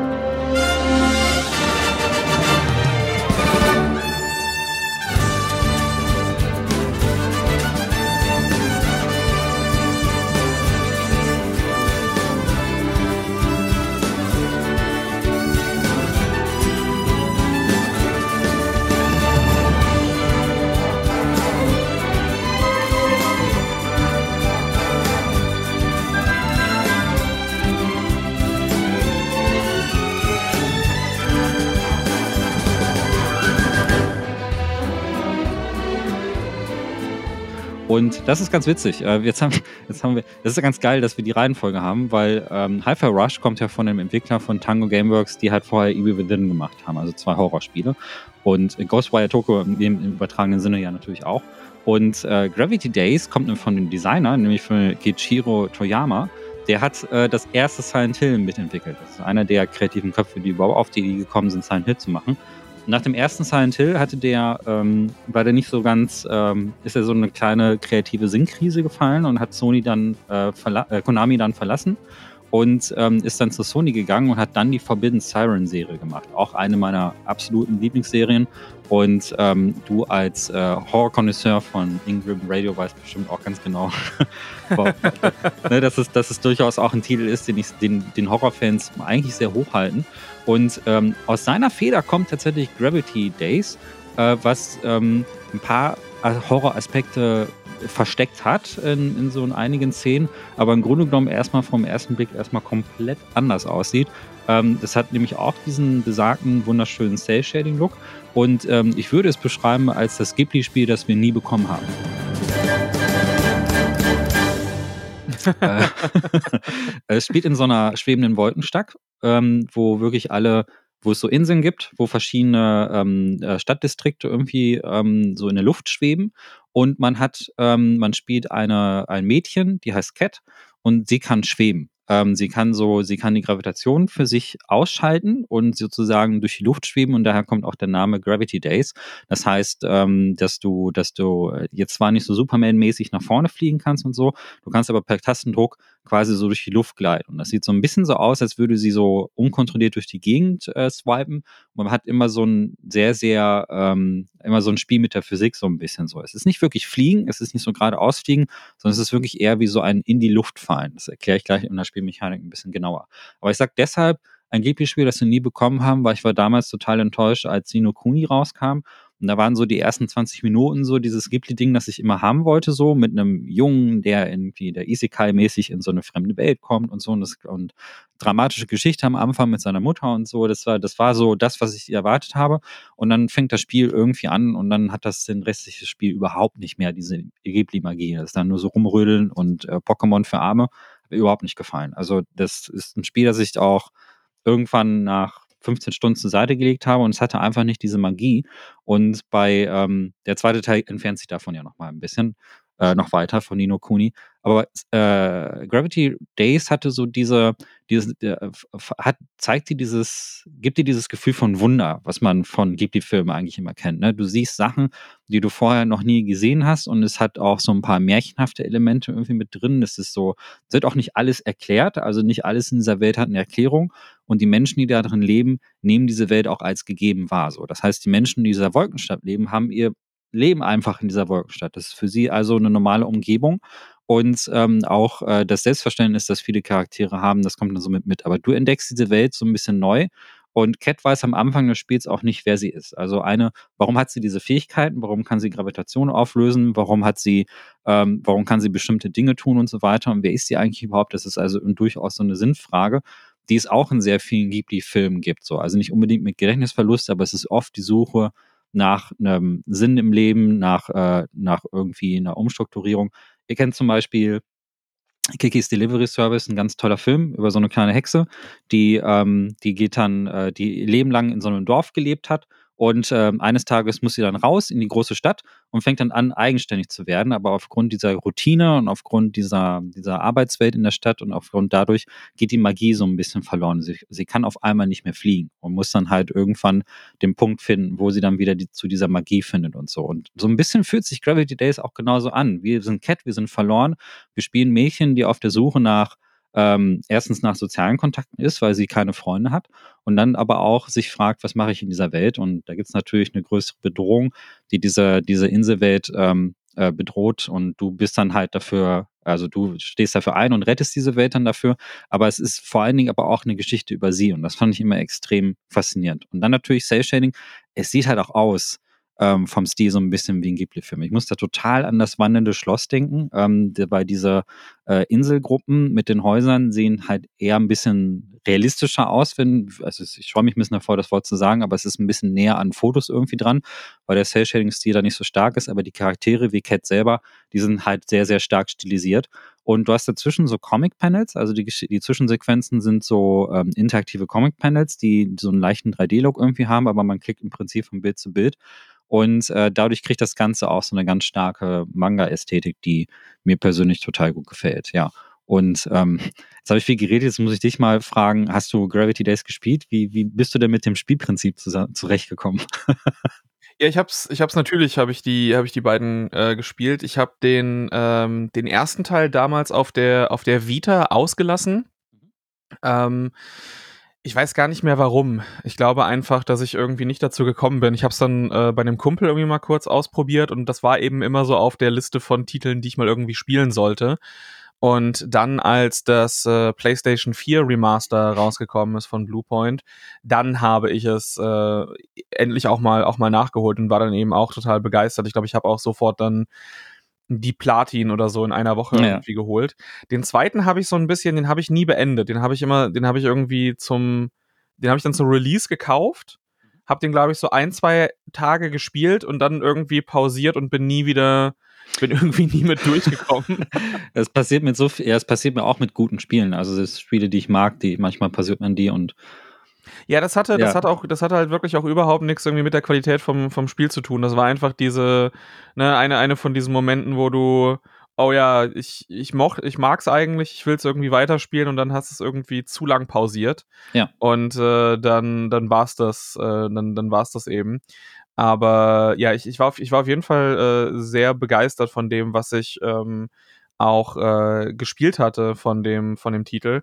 Aber äh, ich, ich, weiß, ich weiß eben noch, dass ich äh, beim, beim ersten Mal von dieser Mechanik vollkommen fasziniert war. Also bin ich eigentlich immer noch, weil du hast dieses, du hast halt auf der einen Seite so einen kompletten freien Fall äh, und auf der anderen Seite aber eben auch diese vollkommene Kontrolle über die äh, eben die Schwerkraft, weil du ja, du kannst dich in, in eben so einen, ne, quasi so festlocken, dass du einfach irgendwo auf der Stelle schwebst und dann kannst du sagen, in jede mögliche Richtung, da ist jetzt die Gravitation und dann fliegst du wirklich so hin und du siehst eben auch, wie, wie Cat dann irgendwie in dem ersten Moment so in diese Richtung gezogen wird und sich dann irgendwie dreht und, und fallen lässt und es, äh, es ist so ein hervorragendes Freiheitsgefühl, dann ja. diese Welt wirklich von allen Richtungen irgendwie zu, zu erkunden. Und ich meine, du hattest ja eben auch schon richtig gesagt, dass es ja also es ist ja an sich von dem gleichen, von dem gleichen Team wie, wie Siren. Das ja. ist ja äh, von, von dem also an sich ist es ja ein Team Siren-Spiel gewesen, die beiden Titel. Mhm. Und es hat aber immer noch so leichte Horrorelemente, ja, weil du ja, hast ja, ja, auch die, die Gegner sind eben so ein bisschen, sind so monsterartige Kreaturen und du hast dann auch noch so, äh, es gibt eine Mission, das weiß ich noch, da versuchst du dann irgendwie, weil das, diese ganze Stadt ist ja dann auch wie auf so eine Art Baum irgendwie. Mhm. Und ähm, du hast dann eine Mission, wo dann Cat versucht eben auch so dort sich, sich eben tief genug fallen zu lassen. Und du fällst eben immer weiter und immer weiter und immer weiter und das nimmt irgendwie kein Ende. Und du fragst dann eben auch so als Spieler, gibt es überhaupt einen, so quasi einen Endpunkt? So, ja. oder ist es einfach wirklich so, geht das, geht das irgendwie in, in, ins Unendliche quasi runter? Und ähm, du gehst dann auch äh, wieder hoch, beziehungsweise wirst hochgeholt, bevor du eben auch irgendwie jemals einen Endpunkt finden kannst. Mhm. Und das hat dann eben auch etwas von so einem existenziellen Horror. Der, der ist halt eher so im Hintergrund vom Spiel. Ja. So die Aufmachung und alles und die Charaktere, das ist auch eher so ein bisschen so seichter und lustiger irgendwie gemacht und auch die ganzen Nebenmissionen, die du irgendwie dann für die Leute tätigst, die haben eben auch immer eher sowas, äh, so ein bisschen was, so ein whimsical äh, was mäßiges, aber im Hintergrund schlummert irgendwo trotzdem auf jeden Fall immer so eine Art Horror die ganze Zeit drin ja, in ja. Dem, dem Spiel. Du bist ja, also allein die Gegner, also das, man muss dazu sagen, diese, diese Welt, ähm, die wird äh, von, von, von so Gravitationslöchern, ähm, könnte man das sagen, also solchen, solchen schwarzen Löchern äh, bedroht wo diese, diese dunklen Schattenwesen rauskommen. Das sind so ganz merkwürdige Kreaturen. Die sind ähm, zu, zu in den meisten Fällen auch einfach schwarz und haben dann oft immer irgendwie so eine Farbe. Das einzige Farbelement ist dann halt oft das Auge. Das ist dann oft dann auch der wunde Punkt, den du dann auch äh, dann wirklich attackieren musst. Und äh, sie haben schon, das Monsterdesign geht schon eher so in so etwas sehr, sehr ekliges. Aber dann ist aber auch immer die Frage, ähm, befinden wir uns jetzt eigentlich in so etwas wie unserer Gegenwart oder ist es so eine Art Zwischendimension, weil es auch immer wieder so Bereiche gibt, wo Cat dann in so Zwischenräume gerät, ne? wo nicht so richtig erklärt wird, ist es jetzt zwischen Raum und Zeit oder ist es jetzt irgendwie so eine neue Sphäre oder so. Und da wird das ganze Spiel extrem surreal. Das ist, ähm, das sind nur so einen kleineren Teil des Spiels irgendwie ein, aber das spricht dann halt gerade so eine, diese Komponente an, die du jetzt gerade erwähnt hast, nämlich diesen existenziellen Horror. Man weiß halt überhaupt gar nicht, was, wo ist das irgendwie, ist die Stadt vielleicht irgendwie zwischen Welten gefangen? Oder ist es, sind, sind die irgendwie mal vom, von der eigentlichen Erde, wie wir sie kennen, mal losgelöst worden und schweben die so durch den Raum? Das wird auch nie so richtig erklärt und das weiß auch keiner so ganz genau. Immer so Hinweise. Und ähm, du merkst aber, dass du auch selber als Cat sowieso eine Außenseiterin bist. Also du siehst die einzige ähm, mit Ausnahme von einer anderen Figur halt wirklich mit roten Augen zum Beispiel, während die Menschen halt irgendwie alle normale Augenfarben weitestgehend irgendwie haben. Und ähm, es gibt immer so, so ganz kleine gruselige Elemente irgendwie mit drin, die dann schon so, also ich vergleiche das ganz gerne mit so Spielen wie ähm, so ein bisschen wie Alice Madness in Returns oder so, da ist so eine kleine morbide Komponente irgendwie so ein bisschen mit drin, die auch so ein bisschen durch so einen dezenten Steampunk-Stil auch kommt, der in der Stadt mit drin ist. Ne? Also alles, was die da benutzen und machen, hat äh, benutzt hauptsächlich diese Steampunk-Technik, auch so Flugschiffe und so ein Zeug. Es ist äh, sehr, sehr geil. Also vom Stil ähm, etwas, was ich, was ich äh, total feier. Ich finde ähm, diesen, diesen Comic-Stil auch sehr detailliert und es gibt äh, und das Ding ist, das ist ursprünglich für die PlayStation Vita rausgekommen. Ähm, aufgrund dieser, dieser Gravitationsmechanik hat man sich gedacht, dass man den Gyrosensor von der Vita verwendet. Das sollte ursprünglich mal für PS3 rauskommen. Also das haben die entwickelt, als die das Team an ähm, Siren New Translation gearbeitet hat. Also ich glaube, das heißt Blood Curse in Europa, der dritte Teil von Siren. Und danach haben die das Gravity ähm, Days gemacht und äh, dann auf die Vita portiert. Und da sieht es vom Detailgrad noch nicht ganz so geil aus, aber der ähm, zweite Teil haut richtig rein. Im zweiten Teil war das Credo anscheinend. Ähm, da hat man die Kampfmechanik halt sehr, sehr stark gemacht. Also es ist sehr starkes ähm, äh, Freiflug ähm, Exploration Gameplay im ersten. Also es gibt so ein paar Kämpfe. Im zweiten sind die Kämpfe aber deutlich weiter ausgearbeitet. Also da hast du äh, sehr viel mehr Möglichkeiten mit den Monstern zu interagieren. Und es ist auch das, was ziemlich viel von den Spielern fordert. Also das ich würde sagen, ähm, das ist im Gegensatz zu einem typischen Character-Action-Game, wo du halt äh, klar definierte Aktionen hast, über die man Jahr, Jahre hinweg auch konditioniert ist, also leichter Schlag, schwerer Schlag, Springen, in der Luft Schläge machen und all so ein Zeug, ähm, ist es hier wirklich eine sehr, sehr starke Umgewöhnung zu einem neuartigen Gameplay, weil du halt aktiv die Gravitation für manche Attacken dann auch ausschalten musst. Und es gibt halt im zweiten Teil verschiedene Kampfmodi und verschiedene Gravitationsmodi. Das heißt, Cat bewegt sich je nachdem, was für Modus du auswählst, halt auch auf eine ganz andere Art. Hat auch ganz viele verschiedene Attacken aufgrund dessen zur Verfügung. Und damit muss man erstmal klarkommen. Wenn man das aber macht, dann ist es großartig. Also wenn man diese Orientierungsschwierigkeiten auch nicht hat, weil die Welt dadurch, dass man das halt ne, selber immer wieder sich um die eigene Achse dreht und immer sich hin und her bewegt und so, dreht sich halt auch die Welt um dich herum die ganze Zeit und sowas. Aber wenn man einmal diese Orientierungsschwierigkeit, wenn man das einmal gelernt hat, dann fühlt sich das an wie kein anderes Spiel. Es gibt kein anderes Spiel, das sich so spielt wie Gravity ja. Days. Und das liebe ich total. Also es ist bei Siren ja auch so. Es gibt kein Spiel, was Sidejacking, so hieß die Mechanik, also wo man in den Kopf der Gegner hinein zappen kann, dass es so gut umgesetzt hat und auf diese Art der Gestalt gemacht. Und es gibt bis heute kein Spiel wie Gravity Days, das das nochmal so gemacht hat. Und ich würde behaupten, in zwei funktioniert es auch wirklich gut. Und da haben sie auch so, äh, die PlayStation 4 Power kommt da richtig durch zur damaligen Zeit, weil Cat manchmal so ähm, Moves hat, wo sie Gegenstände in der Umgebung auch mit aufsaugen kann. Das ist dann so ein physikalischer Effekt, dass man dann irgendwie in so einem Gravitationswirbel dann, weiß nicht, so kleine Partikel oder irgendwelche Gegenstände macht. Und sieht einfach geil aus. Es sieht geil aus, wenn du so Riesenroboter bekämpfst ähm, und dann deinen Wirbel irgendwie machst und einfach alles in Richtung Gegner schleuderst. Man hat so ein bisschen diesen, schon ein bisschen Jedi-Flair. Also das, was ihr vielleicht von Star Wars kennt, von den ganzen Jedi-Spielen, wo man so Sachen mit der Macht irgendwie durch die Gegend schmeißt und so, hat Gravity Rush in, in Massen, weil halt Cat im Prinzip sehr ähnliche Fähigkeiten, was das betrifft, irgendwie hat. Und ähm, das fand ich super innovativ, bis heute also. Oder kennst du irgendwas, was irgendwie auch nur annähernd so, so spielt wie Gravity Days? Nee, gar nicht, gar nicht. Also nicht, nicht in der Form, dass du eben wirklich so die Klar, es gibt so Plattformer, wo du halt die Gravitation nach unten, nach oben oder nach links und rechts vielleicht, aber halt in so einer wirklich 360 Grad Vielfalt, da gibt's, da gibt's ehrlich gesagt nichts, was mir jetzt irgendwie einfallen würde. Nee, mir auch nicht. Also das ist so, so einzigartig, aber war kein großer kommerzieller Erfolg.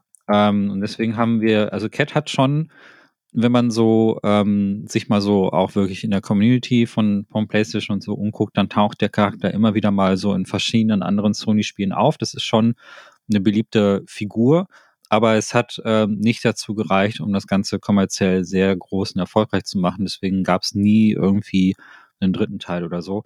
Und ich kann mich erinnern, dass auf irgendeiner Gamescom ähm, wo die eine Demo irgendwie hatten von Gravity Days, dass äh, Sony Europa auch nicht wusste, wie sie das Ding vermarkten sollen. Die wussten wirklich nicht, was sie damit anfangen sollten. Also sie hatten da zu dem Zeitpunkt andere große Blockbuster-Titel, wo man genau wusste, das kann man gut an, an das westliche Publikum vermarkten, da geht's ums Ballern oder kann man irgendwie Sachen machen. Und Gravity Days bei den Anspielstationen war so ein einzelner eine einzelne Playstation, so wo, ein, wo die Demo halt drauf lief, die dann ein paar Wochen später dann auch veröffentlicht wurde für alle. Und die hatten nichts, also keine Plakate, die haben irgendwie nichts mit diesem Charakter und so gemacht. Wurde in Japan schon so ein paar mehr, ähm, zumindest auch ein Animationsfilm, einen eigenen irgendwie hat es der, das Bindeglied zwischen dem ersten und zweiten Spiel darstellt und so. Und äh, war hier das höchste der Gefühl halt wirklich dann, äh, dann halt irgendwie äh, zumindest die Sachen auf Disc als Remaster oder so rausbringen. Das war so das Einzige. Also, und das hat, das war eigentlich ist die Reihe tot. eigentlich wird da, wird da wahrscheinlich nichts mehr kommen, was mich sehr Ja, ich meine, macht. also die Entwickler sind jetzt weg, ne? Die hatten ja Mhm. jetzt ihr Boken äh, Studios gegründet. Genau. Ähm, Splitterhead. äh, Studio Japan ist ja sowieso an sich geschlossen worden von, von Sony und nur noch so andere Teams daraus, wie irgendwie, was, was war das, irgendwie das Team Asobo, was ja die, ähm, die, die, ach Gott, wie, wie heißt das nochmal mit dem, mit dem Roboter? Äh, Was ja Astrobot, Astrobot. Genau. Ja. äh, die ja eigentlich jetzt nur Astrobot oder so noch machen. Und der Rest ist ja sowieso weg. Ähm, plus die Server vom zweiten wurden ja auch abgeschaltet und so. Also das, das war halt ein riesiger Misserfolg. Ähm, es wurde halt auch nicht wirklich so das, das Budget dann dahinter gesteckt von Sony. So, das war jetzt nicht so, dass die irgendwie so auch nur in ansatzweise irgendwie ein Budget von einem God of War oder einem äh, Spider-Man oder sonst was irgendwie dahinter äh, gehangen haben. Und äh, ja, also äh, Gravity Rush äh, beziehungsweise Gravity Days ist definitiv, das ist, das ist vorbei. Das ist Das tot. ist vorbei. Ja. Ähm, da wird es auch garantiert nicht mehr. Also da müsste schon sich die komplette Führungsebene von Sony nochmal ändern und dann müssten sie irgendwie sagen, ja, wir beleben Studio Japan wieder und machen dann die IP, aber du hättest halt auch keine der alten Leute. Also an sich, du kannst alle IPs, die, die irgendwie Studio Japan hatten, die kannst du sowieso mittlerweile. Das war's. Ja. Das ist, das ist, wir kriegen kein neues, wir kriegen kein neues Gravity äh, Rush, wir kriegen kein neues Ape Escape, äh, das kann man sich alles, wir kriegen kein zweites Tokyo, äh, Tokyo Jungle, das kann man alles vergessen. ja, ja. Das ist, also, solange ihr jetzt halt wirklich, wenn ihr eine PlayStation 5 habt, äh, Riesenempfehlung für diese beiden Titel, jetzt kriegt ihr die auch problemlos noch digital. Ne? Es wird irgendwann ein Punkt kommen, wo das ganze Ding, also deswegen taucht sie in dieser Hidden Gem-Folge auf, weil das wird immer weiter in Vergessenheit geraten. Es wird immer natürlich diese Fan-Community immer noch geben, aber seit äh, 2017 gibt es quasi kein Lebenszeichen Zeichen mehr davon. Noch kann man es digital erwerben und kostet auch nicht viel, ich glaube 20 Euro oder so, aber das wird irgendwann auch einfach weg sein. Und äh, deswegen, äh, das ist wirklich einzigartig. Also es gibt kein nichts, was in diese Richtung läuft. Allein dieses, dieses Freiflug-Gameplay-Mechanik, das ist irgendwie dieses unglaubliche Freiheitsgefühl, das man dadurch hat, aber trotzdem mit so einer Geschichte verbunden. Also der zweite Teil hat dieses Sehnsuchtsgefühl von Cat jetzt nicht. Also im zweiten Teil hat sie schon so ihren Platz in der Welt irgendwie gefunden. Der zweite ist aber wirklich volle Kanne, volle Kanne Anime an vielen Stellen. Großartig. Aber hat, ist auch ein bisschen grusiger tatsächlich der zweite. Also ich fand den zweiten mit diesen Zwischenwelten, die dann irgendwie so waren, die surreale Zwischenwelten fand ich dann auch ein bisschen creepiger, aber nie so, dass es so komplett Horror wird, aber diese Anleihen sind da. Und ähm, da gibt's natürlich dann noch ein paar andere zusätzliche Charaktere, aber das geht dann auch ein bisschen stärker dann noch in so eine Anime-Richtung.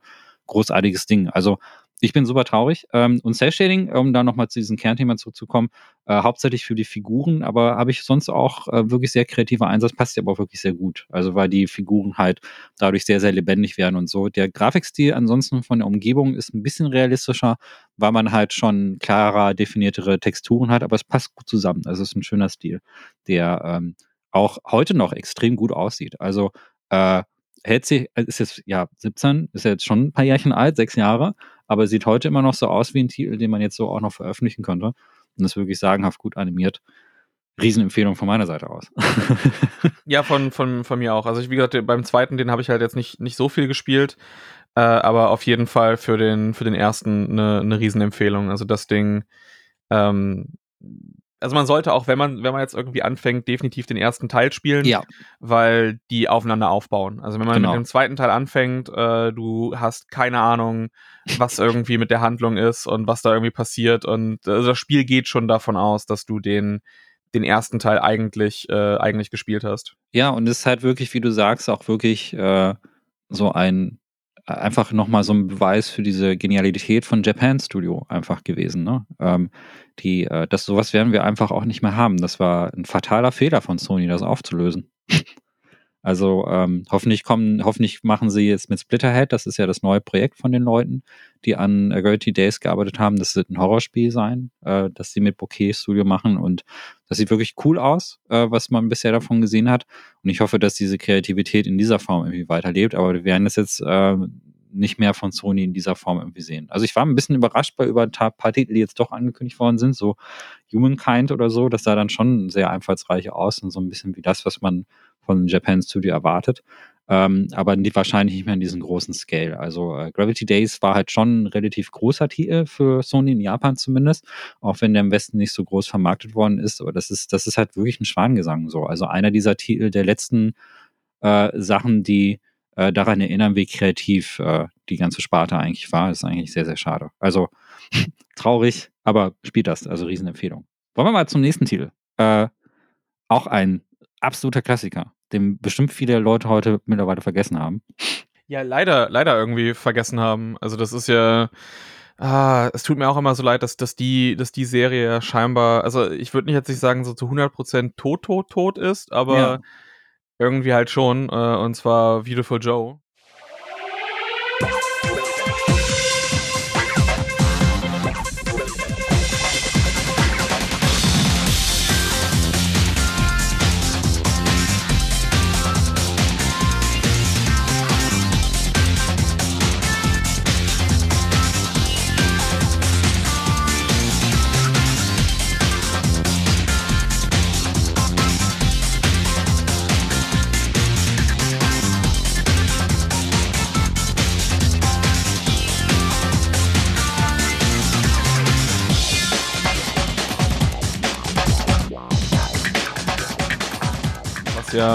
Damals für Capcom so zumindest der Versuch war da, da ja. einen Franchise draus zu machen. Also das hat ja dann auch einen, einen Nachfolger gekriegt. Das hatte auch äh, einen äh, Spin-off für den, für den DS und dann gab es eben auch noch auf dem, ich glaube auf dem GameCube und der PSP mhm. gab es noch so einen so Smash Brothers Klon, Red Hot Rumble, wie das glaube ich hieß.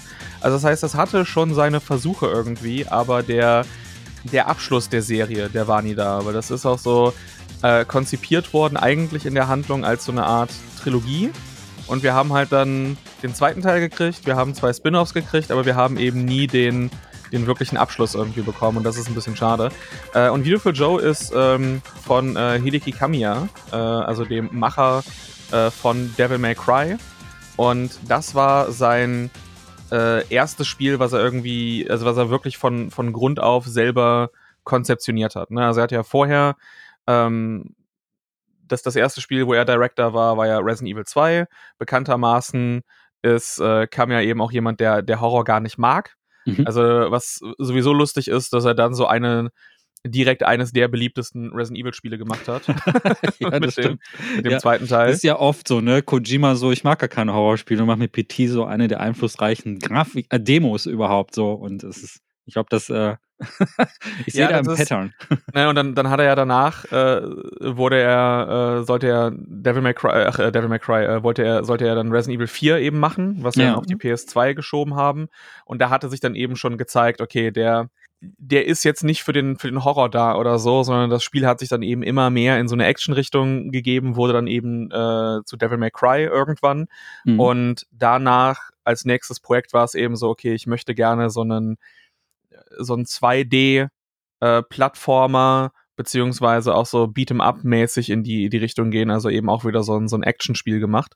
Und das wurde dann eben auch äh, Cell Shading komplett. Also das äh, nimmt sich dann auch, es ist zwar ne, ein japanisches Spiel, mhm. aber ist eben auch so stilistisch doch schon sehr von äh, auch westlichen Comics irgendwie so ein bisschen inspiriert. Also das hat so eine Mischung. Du hast ja sehr viel so äh, Calm Rider eben auch mit drin, auch schon die Art und Weise, wie der Hauptcharakter Joe sich dann eben verwandelt. Mhm. Ähm, äh, aber in der, der ganzen Ästhetik und Umgebung ist es eben auch so, dass du ja in so einer Filmwelt reingezogen wirst. Ne? Deine, äh, die, die Freundin von ihm wird, wird entführt in so eine, äh, in so eine Filmwelt und ähm, er muss sie dann eben retten und die ganzen Filme sind aber dann eben auch eher so die, die Hollywood-Klassiker da drauf, dass du irgendwie so einen Dracula ja. ähm, irgendwie hast oder äh, du hast nachher so, so einen Boss, der eben einfach nur eine, eine Anlehnung an ähm, Gladiator ist.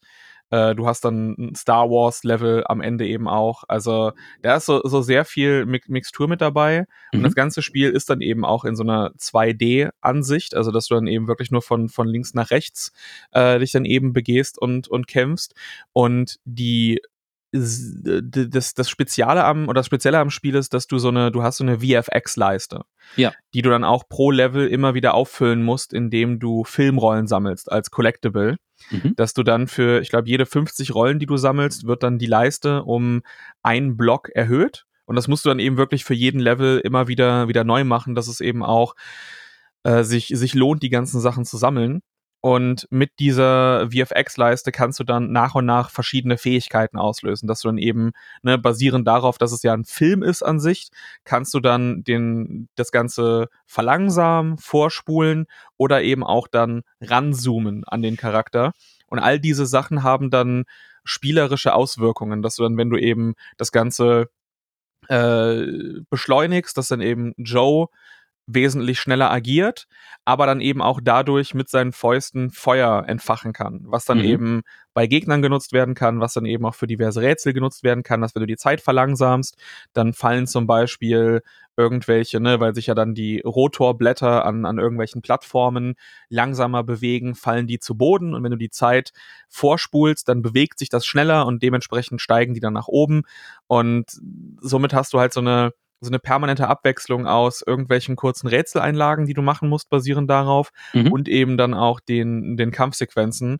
Und es ist dann sehr inspiriert von so klassischen Beat'em-Ups, also wo du dann eben auch, ne, sei es jetzt irgendwie, wenn wir jetzt bei Capcom bleiben, einen Final Fight oder äh, rübergehen zu, zu Sega irgendwie in Streets of Rage oder so, ähm, davon dann eben sehr stark inspiriert, hat dann eben, eben aber auch die Eigenschaften, die er ja schon bei Devil May Cry dann das erste Mal eben gefunden hat. Ne? Also dass du dann eben auch so äh, Juggeln mit drin hast, dass du eben durch die Verlangsamung der Zeit, wenn du gegnerischen Attacken ausweichst, dann werden sie so dizzy und wenn du sie dann in der Zeitlupe attackierst, dann werden alle Gegner kriegen so einen ähm, äh, kriegen kriegen so einen wie soll ich das sagen, äh, so eine Markierung und du kannst sie dann durch die Gegend schleudern. Und das heißt, wenn du auch einen Gegner dann triffst, dann wird der sofort in die Richtung irgendwie weggefeuert. Und wenn er einen anderen Gegner trifft, dann äh, klatschen die voneinander ab. Du kriegst eben dann eben auch mehr Punkte mhm. basierend darauf.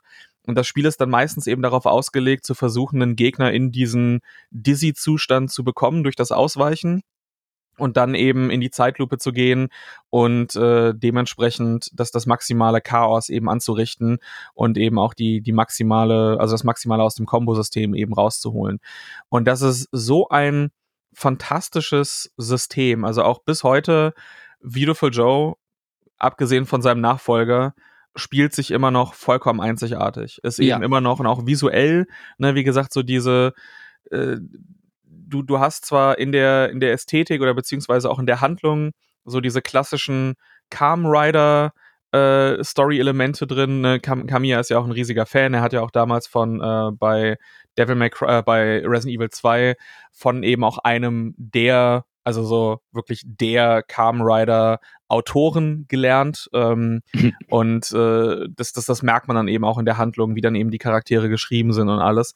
Und es ist so fantastisch und das ganze Spiel sieht einfach bis heute so geil aus. Also selbst als ein Cell-Shading-Spiel hat es dann so eine ganz eigene Ästhetik. Also auch dadurch, dass es sich zwar so dieser Comic-Ästhetik ähm, äh, bedient, aber das Ganze dann irgendwie mit, mit Filmen kombiniert und du bist dann auch teilweise zum Beispiel, wenn du in so einem Stadtlevel unterwegs bist, das sieht dann auch aus, als ob es irgendwie so ein so, es ist jetzt kein Filmset, also es ist eine, eine richtige Stadt, in der du unterwegs bist, aber viele Elemente wirken so, als mhm. wären mhm. sie irgendwie Teil eines Filmsets beispielsweise. Ja. Und also wie gesagt, bis heute einzigartig auch die ganzen UI-Elemente, die ähm, Special Effects äh, Segmente. Das ganze Spiel ist auch dann, dann auch äh, immer noch so filmmäßig aufgemacht, dass du dann auch so am, am Start von der Stage dieses ähm, Just go for it und du hast so eine Filmklappe, die aktiviert wird. Ja. Wenn du dann äh, in der äh, in der Levelhälfte angekommen bist, hast du halt so eine Intermission und kannst dann, ne, als wäre jetzt gerade die Filmpause zwischendurch und anstatt dir Süßigkeiten zu holen, holst du dir eben Upgrades für deinen Charakter oder irgendwelche ja, Items, ja. die du benutzen kannst. Also das, das ist, das ist wirklich, also wirklich fantastisch gemacht. Ja, ich stimme dir in allen Punkten zu. Äh, vor allen Dingen, was mir äh, total gut gefällt, als, als jemand, der halt auch Film studiert hat, ist, dass dieses ganze Spiel so stark auf bestimmte Filmgenres auch eingeht, die vor allen Dingen auch eher so dem, dem B-Movie-Genre zugeordnet sind.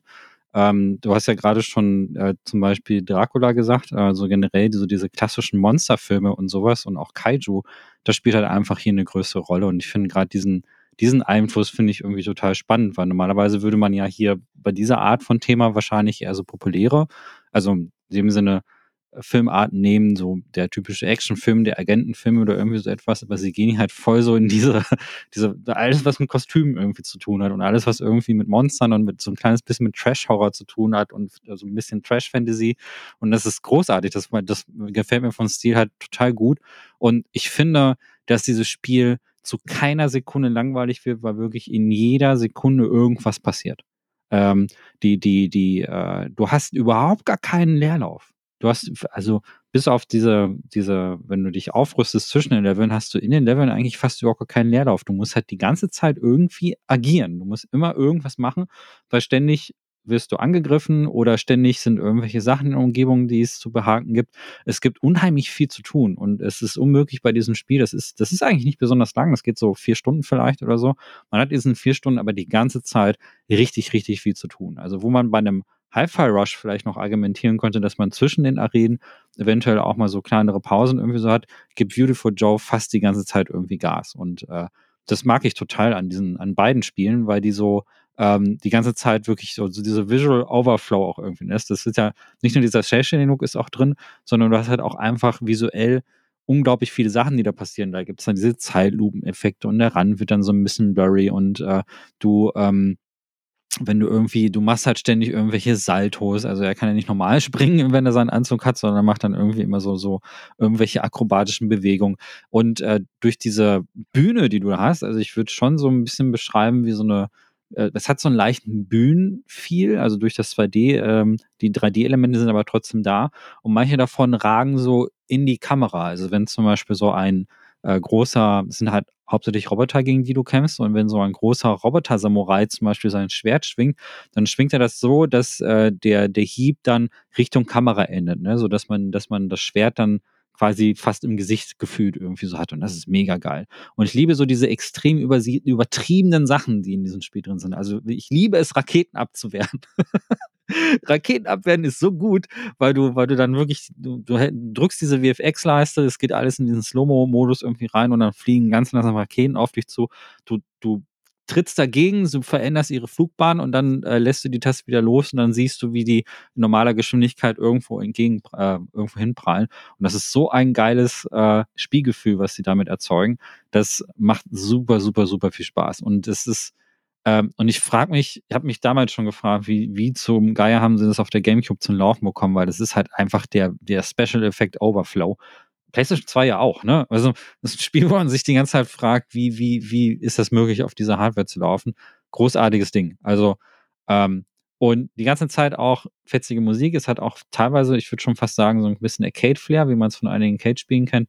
Bloß, dass das Spiel jetzt nicht als Ziel hat, dir ähm, das Geld aus der Tasche zu ziehen, sondern schon auch wirklich faire Momente hat. Aber ich habe, das ist ein Spiel, das habe ich auch bestimmt ein paar Mal durchgespielt, weil, äh, weil ich jedes Mal wieder in diesen, in diesen Zeitlupenflow zurück wollte. Ja, das, äh, das, also das, das war ja auch ursprünglich, ne, es war ja Teil dieser, ähm, äh, dieser Capcom 5, mhm. wo ja damals angekündigt wurde, jo, wir machen hier fünf Exklusivspiele für den, für den GameCube. Und ähm, einer davon, Dead Phoenix, ist halt gecancelt worden, ist nie rausgekommen. Äh, und bis auf äh, Piano 3, was auch so ein, ja, so ein Misserfolg war, auf jeden Fall. Das ist auch, glaube ich, viel zu früh einfach dann, dann rausgeworfen worden. Das, das wirkte sehr unfertig. Mhm. Äh, die anderen Spiele, also Killer 7, Beautiful Joe und ähm, äh, Resident Evil 4, die sind dann alle nach und nach eben auch für die PlayStation 2 noch rausgekommen. ja, ja. Ich habe es auch auf der PlayStation 2 gespielt. Ich hatte damals keinen GameCube. Ähm, aber habt ihr jetzt nicht irgendwie, also in Resident Evil hat man schon bemerkt, dass die PlayStation-Version ein bisschen federn lassen musste, aber bei Beautiful Joy habe ich es jetzt nicht bemerkt. Gibt es da Unterschiede? Ähm, also du hast, äh, du hast in der PS2-Version, du hast einen, einen äh, weiteren freischaltbaren Charakter, den du mhm. spielen kannst. Also du kannst halt Dante freischalten auf der in der PS2-Version. Natürlich. Ähm, Geil. Ansonsten, ich glaube, was die Performance betrifft, ist es sogar relativ gleich. Ich glaube nur eben, das Button-Layout ist eben ein bisschen, äh, ne, es ist, das, das ganze Spiel ist eben wirklich darauf auf den GameCube-Controller äh, auch ausgelegt gewesen. Ähm, und das heißt, das Button-Layout funktioniert auf der, auf der PlayStation 2 nicht so gut dass du, ähm, ne, weil, weil das eben auf dem Gamecube ist halt alles um diesen A-Button rum aufgebaut. Mhm. Äh, und das heißt zum Beispiel dann eben auch, dass X und Y sind so High- und Low-Kick, die an der Seite sind. Ähm, und das funktioniert nicht ganz so gut auf dem, auf dem PlayStation 2 Controller. Aber von diesen drei Spielen, die portiert wurden, ist, glaube ich, wieder für Joe das eine, was performance-technisch äh, jetzt äh, keine, keine Probleme macht. Ja, also das habe ich jedenfalls, äh, als ich das da, habe ich nicht, so Erinnerung. Ich jetzt auch, äh, ich habe jetzt äh, nochmal reingeguckt in die PlayStation-Version. Das sind auch die beiden, die ich habe und da ist mir das nicht aufgefallen. Und ich finde es halt, äh, ist genau wie du sagst, einfach extrem gut gealtert. Dieses, dieses äh, sehr starke Schatten, also sehr viel hochkontrastig und das ist auch das, was mich so ein bisschen an dieser, wo, wie du schon sagtest, an diese amerikanischen Comics auch erinnert. Sehr, sehr aber extrem geiler Stil. Kann ja auch nur riesen empfehlen. Gab es da nicht so ein Nintendo DS-Teil irgendwie noch oder so? Ja, ja, genau, das war eines der, eines der Spin-Offs. Ähm, war das auch genau dasselbe oder war es äh, ein anderes Spielkonzept?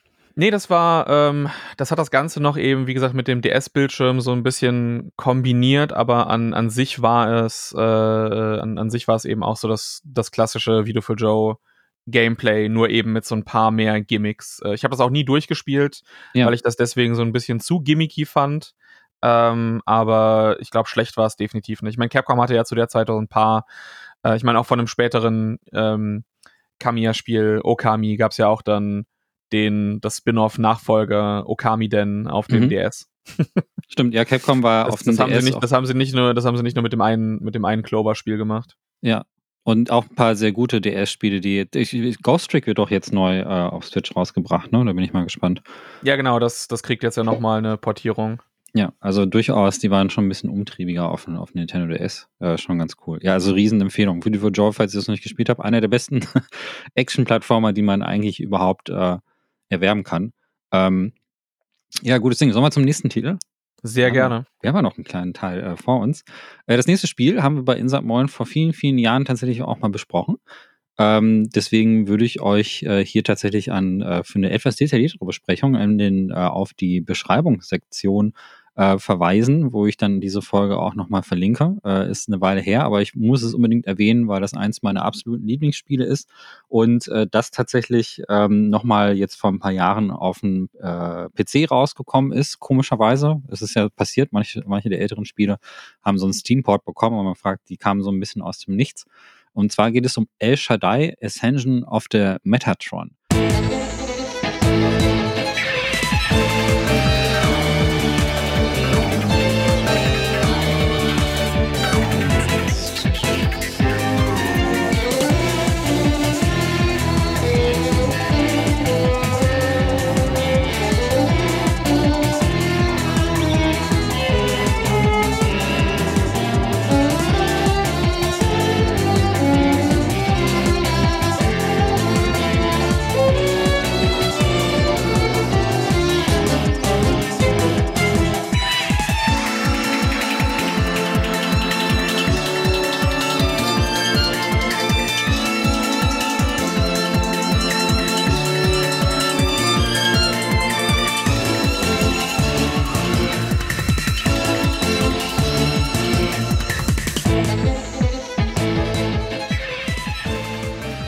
Das ist auch ein äh, Third-Person-Character-Action-Game. Ähm, diesmal aber mit einem äh, biblischen Kontext. Und zwar wird hier sehr frei ähm, das Buch Enoch äh, interpretiert. Und ähm, da geht es halt also schon darum, dass man äh, als Auserwählter und äh, von Gott losgeschickt wird, um ähm, abtrünnige Engel auszuschalten und so weiter. Und das spielt aber noch zu einer Zeit, wo Luzifer noch nicht der Teufel war, also wo er noch nicht in die Hölle verbannt wurde, in sein eigenes Reich, sondern wo Luzifer auch einer ähm, von, äh, ja, äh, eine, eigentlich eine Person ist, die dir auch irgendwie hilft. Und ähm, man muss überhaupt gar nicht sich für, man muss gar nicht religiös sein, um dieses Spiel zu mögen. Also ich bin zum Beispiel gar nicht religiös, ich finde das Spiel aber trotzdem extrem faszinierend weil sie ähm, diese, diese Himmelswelt und auch, all, auch diese Geschichte ähm, um die Menschheit und alles, was dort in diesem Himmelsreich passiert, auf eine sehr, sehr kreative Art und Weise umgesetzt haben, dass man jetzt gar nicht so mit, ähm, mit den typischen christlichen Symbolen in Verbindung setzen würde. Ne? Wenn, man, wenn man jetzt sagt, so christliche Symbole, man hat man so klassische Gemälde im Kopf und man hat vielleicht auch so Weihnachtssymbolik so ein bisschen im Kopf und so weiter und ähm, das ist so das, was man hat und, und Kirche und so. Und El Shaddai sieht überhaupt nicht so aus. nicht im geringsten. Also es hat auf jeden Fall vom Look her, man sieht zwar schon, okay, das ist irgendwie so ein Himmelsreich, aber es sieht alles eher sehr abstrakt und sehr, sehr surreal aus. Ähm, eher so, als würde man irgendwie so in Zwischensphären, Zwischendimensionen irgendwie geraten. Ähm, alles ist irgendwie so ein bisschen sehr, sehr abgefahren. Und die, äh, die biblischen Referenzen, die da irgendwie so drin sind, sind auf eine sehr, sehr ungewöhnliche Art und Weise interpretiert. Also Lucifer zum Beispiel ist äh, jetzt nicht ein Engel mit Flügel, sondern ist äh, einfach ein äh, adrett ähm, Herr mit einem Handy. und nimmt sein Handy in die Hand und redet äh, über, dieses, über dieses Handy mit Gott.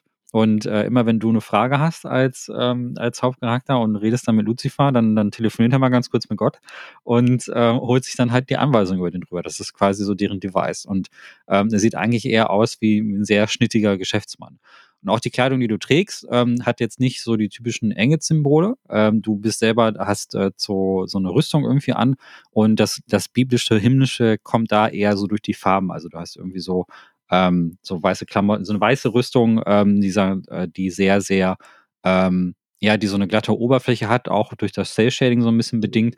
Und das macht das Ganze, das gibt den Ganzen so einen, so einen himmlischen, christlichen Flair, der aber gar nicht so nach diesen Bildern aussieht, die man sonst eigentlich irgendwie aus diesem Umfeld gewohnt sind. So, das liegt, mag auch vielleicht daran liegen, dass es von ein japanisches Spiel ist und deshalb auch ähm, durchaus eine andere Perspektive auf das Ganze irgendwie gibt. Aber das ähm, es sind auf jeden Fall nicht die Bilder, die ihr gewohnt seid. Und ich liebe es, weil ähm, es auch vor allen Dingen stilistisch unheimlich viele unterschiedliche Sachen macht. Also man sieht zum Beispiel, man ist in einem Bereich mal in der Zukunft unterwegs, dann sieht das Ganze so ein bisschen Cyberspace-mäßiger aus. Man ist aber auch mal in anderen Himmelsbereichen unterwegs, wo das, wo das Licht sehr, sehr überstrahlt. Dann ist man mal, ähm, dann wächst das Spiel manchmal in so eine 2D-Plattformer-Perspektive, wo du ähm, ja so einen sehr, sehr starken Comic-Cell-Shading-Stil irgendwie mit drin hast, dann bist du manchmal natürlich auch in irgendwelchen ähm, Tempeln unterwegs und so, aber alles sieht irgendwie sehr unwirklich und extrem abstrakt aus und hat auch ähm, eher so eine, ähm, so einen sehr, sehr bizarren, ähm, ja, sehr bizarren künstlerischen Touch, den ich extrem mag. Und dann ist da das Gameplay. Also Third-Person-Character-Game, habe ich ja schon gesagt. Ähm, und das Besondere ist, dass hier sehr viel nach Scheinstiere-Papier-Prinzip funktioniert und dass du ähm, Gegner auf diese Art und Weise auch ausschalten musst. Und was ich total mochte, ist eine Mechanik, die ich in nicht so vielen anderen Spielen sehe, nämlich, dass du Gegnern die Waffe wegnehmen kannst, äh, kannst im Kampf. Oft bist du ja in solchen Character-Action-Games daran gebunden, was für eine Waffe du ausgewählt hast. Und das ist dann die, die du halt natürlich dann, solange du eine andere auswählst, dann auch behältst. Aber hier ist das so, dass du Gegnern diese Waffe dann auch konkret wegnehmen kannst und sie dann mit ihren eigenen Waffen besiegen kannst. Und das fand ich immer sehr, sehr cool. Also das ist dann, das sieht auch immer sehr stylisch aus, wenn man dann halt äh, tatsächlich äh, dann halt so einen sehr niceen Rückwärtsmove dann zum Beispiel macht und den Gegner dann halt mit den, mit diesen Rückwärtskick dann halt das Zeug dann aus den Händen schlägt. Und äh, das macht halt richtig, richtig Spaß. Also du kannst theoretisch halt auch äh, waffenlos in so einen Kampf irgendwie rein und den Gegnern dann halt ihre eigene Waffe wegnehmen. Und das ähm, hat mir immer sehr, sehr gut gefallen. Ja, und äh, ich weiß nicht, hast du El Shaddai gespielt? Äh, ich habe es nie durchgespielt, aber ich habe es eben so die, die ersten paar Level gespielt, weil es halt so visuell eben hervorragend aussieht und ehrlich gesagt, wie du es ja auch gesagt hast, äh, so handlungsmäßig so ein paar interessante Dinge eben macht. Also mhm. diese, diese Neuinterpretation davon. Ähm, spielerisch war es halt so etwas, was ich dann relativ schnell doch sehr als doch sehr dröge empfand. Ähm, und äh, ich wollte es eigentlich immer mal wieder, immer mal wieder aufgreifen, durchspielen, aber es ist halt einer von diesen vielen Titeln, wo du dann, ne, kommst dann irgendwie nicht mehr zu. Eins, was man einfach vergisst, ne, irgendwie. Äh, ich, ich, ich konnte halt, ich habe das mittlerweile dreimal, glaube ich, durchgespielt. Auch nochmal die PC-Version, die vor ein paar Jahren kam. Die kam 2021, gab es eine PC-Version.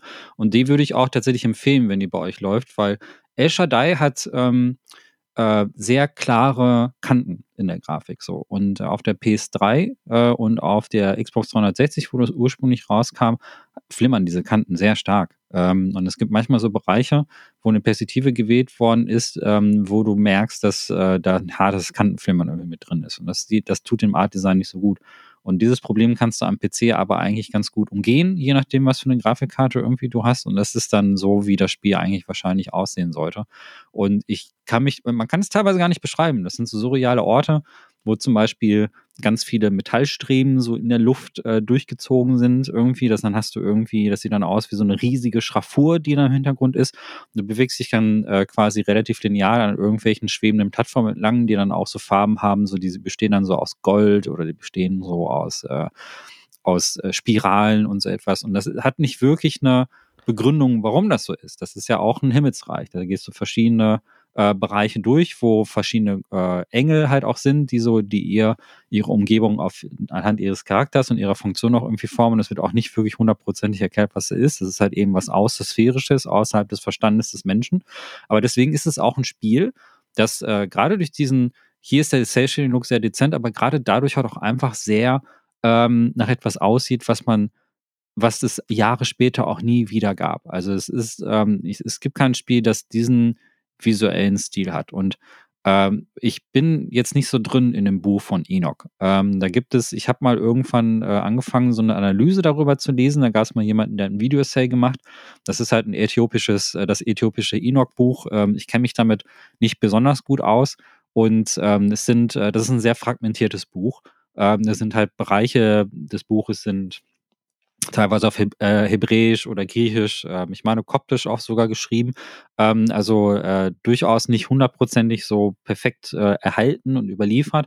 Und das merkt man in diesem Spiel auch so ein bisschen, weil dieses Spiel halt auch eine sehr fragmentarische, sehr kryptische Erzählung hat. So. Also wenn man am Ende des Spiels dann da sitzt und sich fragt, was habe ich da eigentlich gerade gespielt? was ist, was war die Handlung des Spiels? Dann ist es aber durchaus dem Ursprungsmaterial geschuldet. Aber das fand ich sehr reizvoll, weil man halt beim zweiten Durchlauf dann vielleicht auch mehr Hinweise auf die Handlung sieht. Also man muss sich dann halt viel auch zusammenreimen. So. Also Zeitspiel zum Beispiel ähm, ist nicht in der chronologischen Reihenfolge hier erzählt, weil ich habe ja gerade schon gesagt, dass man in die Zukunft springt. Man springt aber mitten im Spiel in die Zukunft so. Und äh, die Zeitlinie, die du als, als äh, himmlischer Kämpfer, wie du die wahrnimmst, so nehmen die Menschen das nicht wahr. Also es ist nicht diese chronologische Reihenfolge. Und deswegen springt dieses Spiel auch immer hin und her irgendwann begegnet man dann auch bestimmten Menschen, die irgendwann mal in der Zeitlinie irgendwo auch waren, aber es, äh, da das für dich eine andere Bedeutung hat, gibt es diese klassische Aufteilung von Geburt und Tod zum Beispiel überhaupt gar nicht. Und ganz viele an, interessante, ähm, ganz viele interessante Konzepte, die da irgendwie drin sind, wo man aber wahrscheinlich sehr viel mehr auch rausholt, wenn man das Buch von Enoch auch noch ausgehend studiert hat. So, da kann ich, wollte ich irgendwann mal machen. Äh, ich habe es jetzt halt dreimal gespielt aber komischerweise mich mit diesem Buch nicht weiter beschäftigt. Ähm, aber damit will ich sagen, es funktioniert halt auch ohne diesen religiösen Kontext. Also es ist insgesamt ein sehr, sehr faszinierendes Ding und ähm, kann ich von meiner Seite aus einfach nur empfehlen. Also ich finde auch diese Stimmung so merkwürdig. Das haben wir in dem Podcast damals schon gesagt. Und diese merkwürdige Stimmung, ähm, das gibt's so nicht. Also das Einzige, was heute so diese christlichen Motive in Spielen noch so umbaut, sind eher so Sachen, die die Höllendarstellung haben. Also so etwas wie, man hat so ganz leicht in Doom zum Beispiel drin, Doom Eternal zum Beispiel oder ähm, ganz stark natürlich in so Horrorspielen wie Agony oder so, wo dann die Hölle dargestellt wird. Und ähm, sowas gibt's in El Shaddai überhaupt nicht. Also wenn die da von der Hölle reden, dann reden sie von ganz anderen Aspekten. Da gibt's kein Blut und keine Gedärme, sondern ähm, es ist eher wirklich diese surreale Komponente, die da drin ist. Und das ist das, weshalb ich dieses Spiel unheimlich mag. Ja, nee, kann ich auf jeden Fall nachvollziehen. Also das ist, ich, ich will auf, ich will da auch noch mal ähm, das dann nachholen, weil wie gesagt, so visuell ist das, äh, ist das ja auch dann, dann sehr stark ähm, ja. ausgearbeitet. Also das ist so der Punkt. Wenn, also wenn ich auch sagen würde, so wenn man das dann irgendwie holen sollte oder, oder nachholen sollte, dann wahrscheinlich deswegen. Ähm, wahrscheinlich werde ich dann auch die PC-Version irgendwie noch mag. Oder es kann sogar sein, dass ich mir die sogar letztens mal im Sale geholt habe. Ja. ja. ja, ja. Genau, genau deswegen, weil es so ähm, darüber noch mal besser, besser nachgeholt werden kann. Weil ist ich jetzt auch gerade nicht im Kopf habe. Es würde ja. mich wundern, wenn das, ein, wenn das eines von den Spielen ist, die abwärtskompatibel auf der, auf der Series X oder so sind. Ähm, also ich, ich, ich weiß es nicht, es kann tatsächlich sein, aber ich würde jetzt nicht von, von ausgehen und da ist es dann generell irgendwie gut, eine äh, eine PC-Version zu haben. Ja. Ist generell ähm, nie verkehrt. Im Vergleich so. zu Hi-Fi Rush spielerisch nicht so gut. Nee, ähm, das, auf jeden, das auf jeden Fall nicht. Das auf jeden also, Fall nicht. Also ich, ich mag's, mir reicht's, mir langt's, aber ich würde auch sagen, dass Hi-Fi Rush einfach sehr viel mehr Tiefe hat und damit kann man sich kampfsystemmäßig deutlich mehr beschäftigen. Und ähm, du hast in El Shaddai auch mehr Plattforming mit drin. Das ähm, zumindest auf, äh, also auf, der, auf dem PC hat es für mich besser funktioniert, aber wenn man es auf der Konsole spielt, da fand ich es jetzt auch nicht so super präzise. Also diese 2D-Sequenzen, die könnten spielerisch tatsächlich besser sein, weil die Kollisionsabfrage auch jetzt nicht so geil an diesen Stellen ist. Da merkt man schon, dass es nicht ganz den Polish hat, äh, wie man es von anderen Character-Action-Games kennt. Ähm, ich glaube aber nicht, dass es der Grund war, weshalb dieses Spiel eher so dieses Nischendasein hatte. Ich denke, es ist schon eher so wirklich diese künstlerische Aufmachung, weil wenn du Bilder davon siehst, dann weißt du halt auch ohne Kontext nicht so wirklich, wie, äh, was du denn da jetzt so wirklich äh, machen kannst. Und witzigerweise ähm, ist das Spiel äh, von, von der indischen Firma übrigens gepublished worden, ne? Wusstest du das? Ja, ja. es ist äh, UTV Ignition Games und es ist äh, eine Untergruppe von ähm, UTV Software oder so. Und das gehört eigentlich äh, Walt Disney, allerdings der indischen Sparte von Walt Disney. Wie passt das zusammen? ja, das ist, das, ist, das ist ganz absurd. Also, ja. dass, das Ding, dass das Ding überhaupt so existiert, ist schon ja. irgendwie wild. Super, super interessante Entwickler, äh, Entstehungsgeschichte. Hätte ich auch mal Lust, äh, mal so einen Deep Dive in die Story zu machen. Also, äh, wenn ihr das hört und sagt, äh, da sollte ich mal was zu machen, bitte gerne sagen, weil das würde mich echt interessieren. Also, ich bin gar nicht religiös oder so. Ähm, ich finde aber diese alten Bücher äh, durchaus interessant, so aus einer aus so einer erzählerischen Sicht, also sind ja auch, das sind ja auch eher so Bücher, wenn man sie symbolisch versteht und so, die Schriften ähm, und diesen historischen Kontext sieht, dann sind die durchaus extrem interessant. Und das Buch, Buch von Enoch ist durchaus einer der interessanteren Sachen, die da aus dieser Sparte kommen. Also cool. Äh, bin ich mal eine Riesenempfehlung von meiner Seite. Gut, ähm, dann haben wir noch zwei Titel, ne? Genau. Äh, also jetzt, jetzt packe ich aber mal, also es ist an sich eine, ich weiß gar nicht mehr, kann man das, ich glaube, heutzutage kennen auch die Leute die ganze, die ganze Serie wahrscheinlich nicht mehr. Glaube ich ähm, auch nicht. Ich nee. mache einfach direkt mal weiter mit einem Capcom-Titel. aber, aber diesmal, diesmal anderes Genre. Ähm, und zwar, ne, Capcom mehr dafür bekannt eben für ihre Action-Titel, aber äh, damals während der 16-Bit-Ära haben sie sich auch gedacht, nee, wir wollen auch was von diesem von diesem Rollenspielkuchen irgendwie abhaben. Wir machen jetzt mal unsere eigene Rollenspielserie und haben dann eben mit äh, Breath of Fire äh, dort eben zwei Teile auf dem Super Nintendo rausgebracht und dann eben auf der PlayStation 1 den dritten und vierten Teil gemacht, die auch, also das ist wirklich, das ist Pixel Art auf dem höchsten Niveau. Also Breath of Fire 3 und 4 hm. sehen so unfassbar gut aus, wirklich. Das ist, das ist absurd. Und dann auf der PlayStation 2 gab es dann eben Breath of Fire 5 Dragon Quarter. Und das Ding, ich weiß noch damals, war das hauptsächlich dafür bekannt, einfach sackschwer zu sein.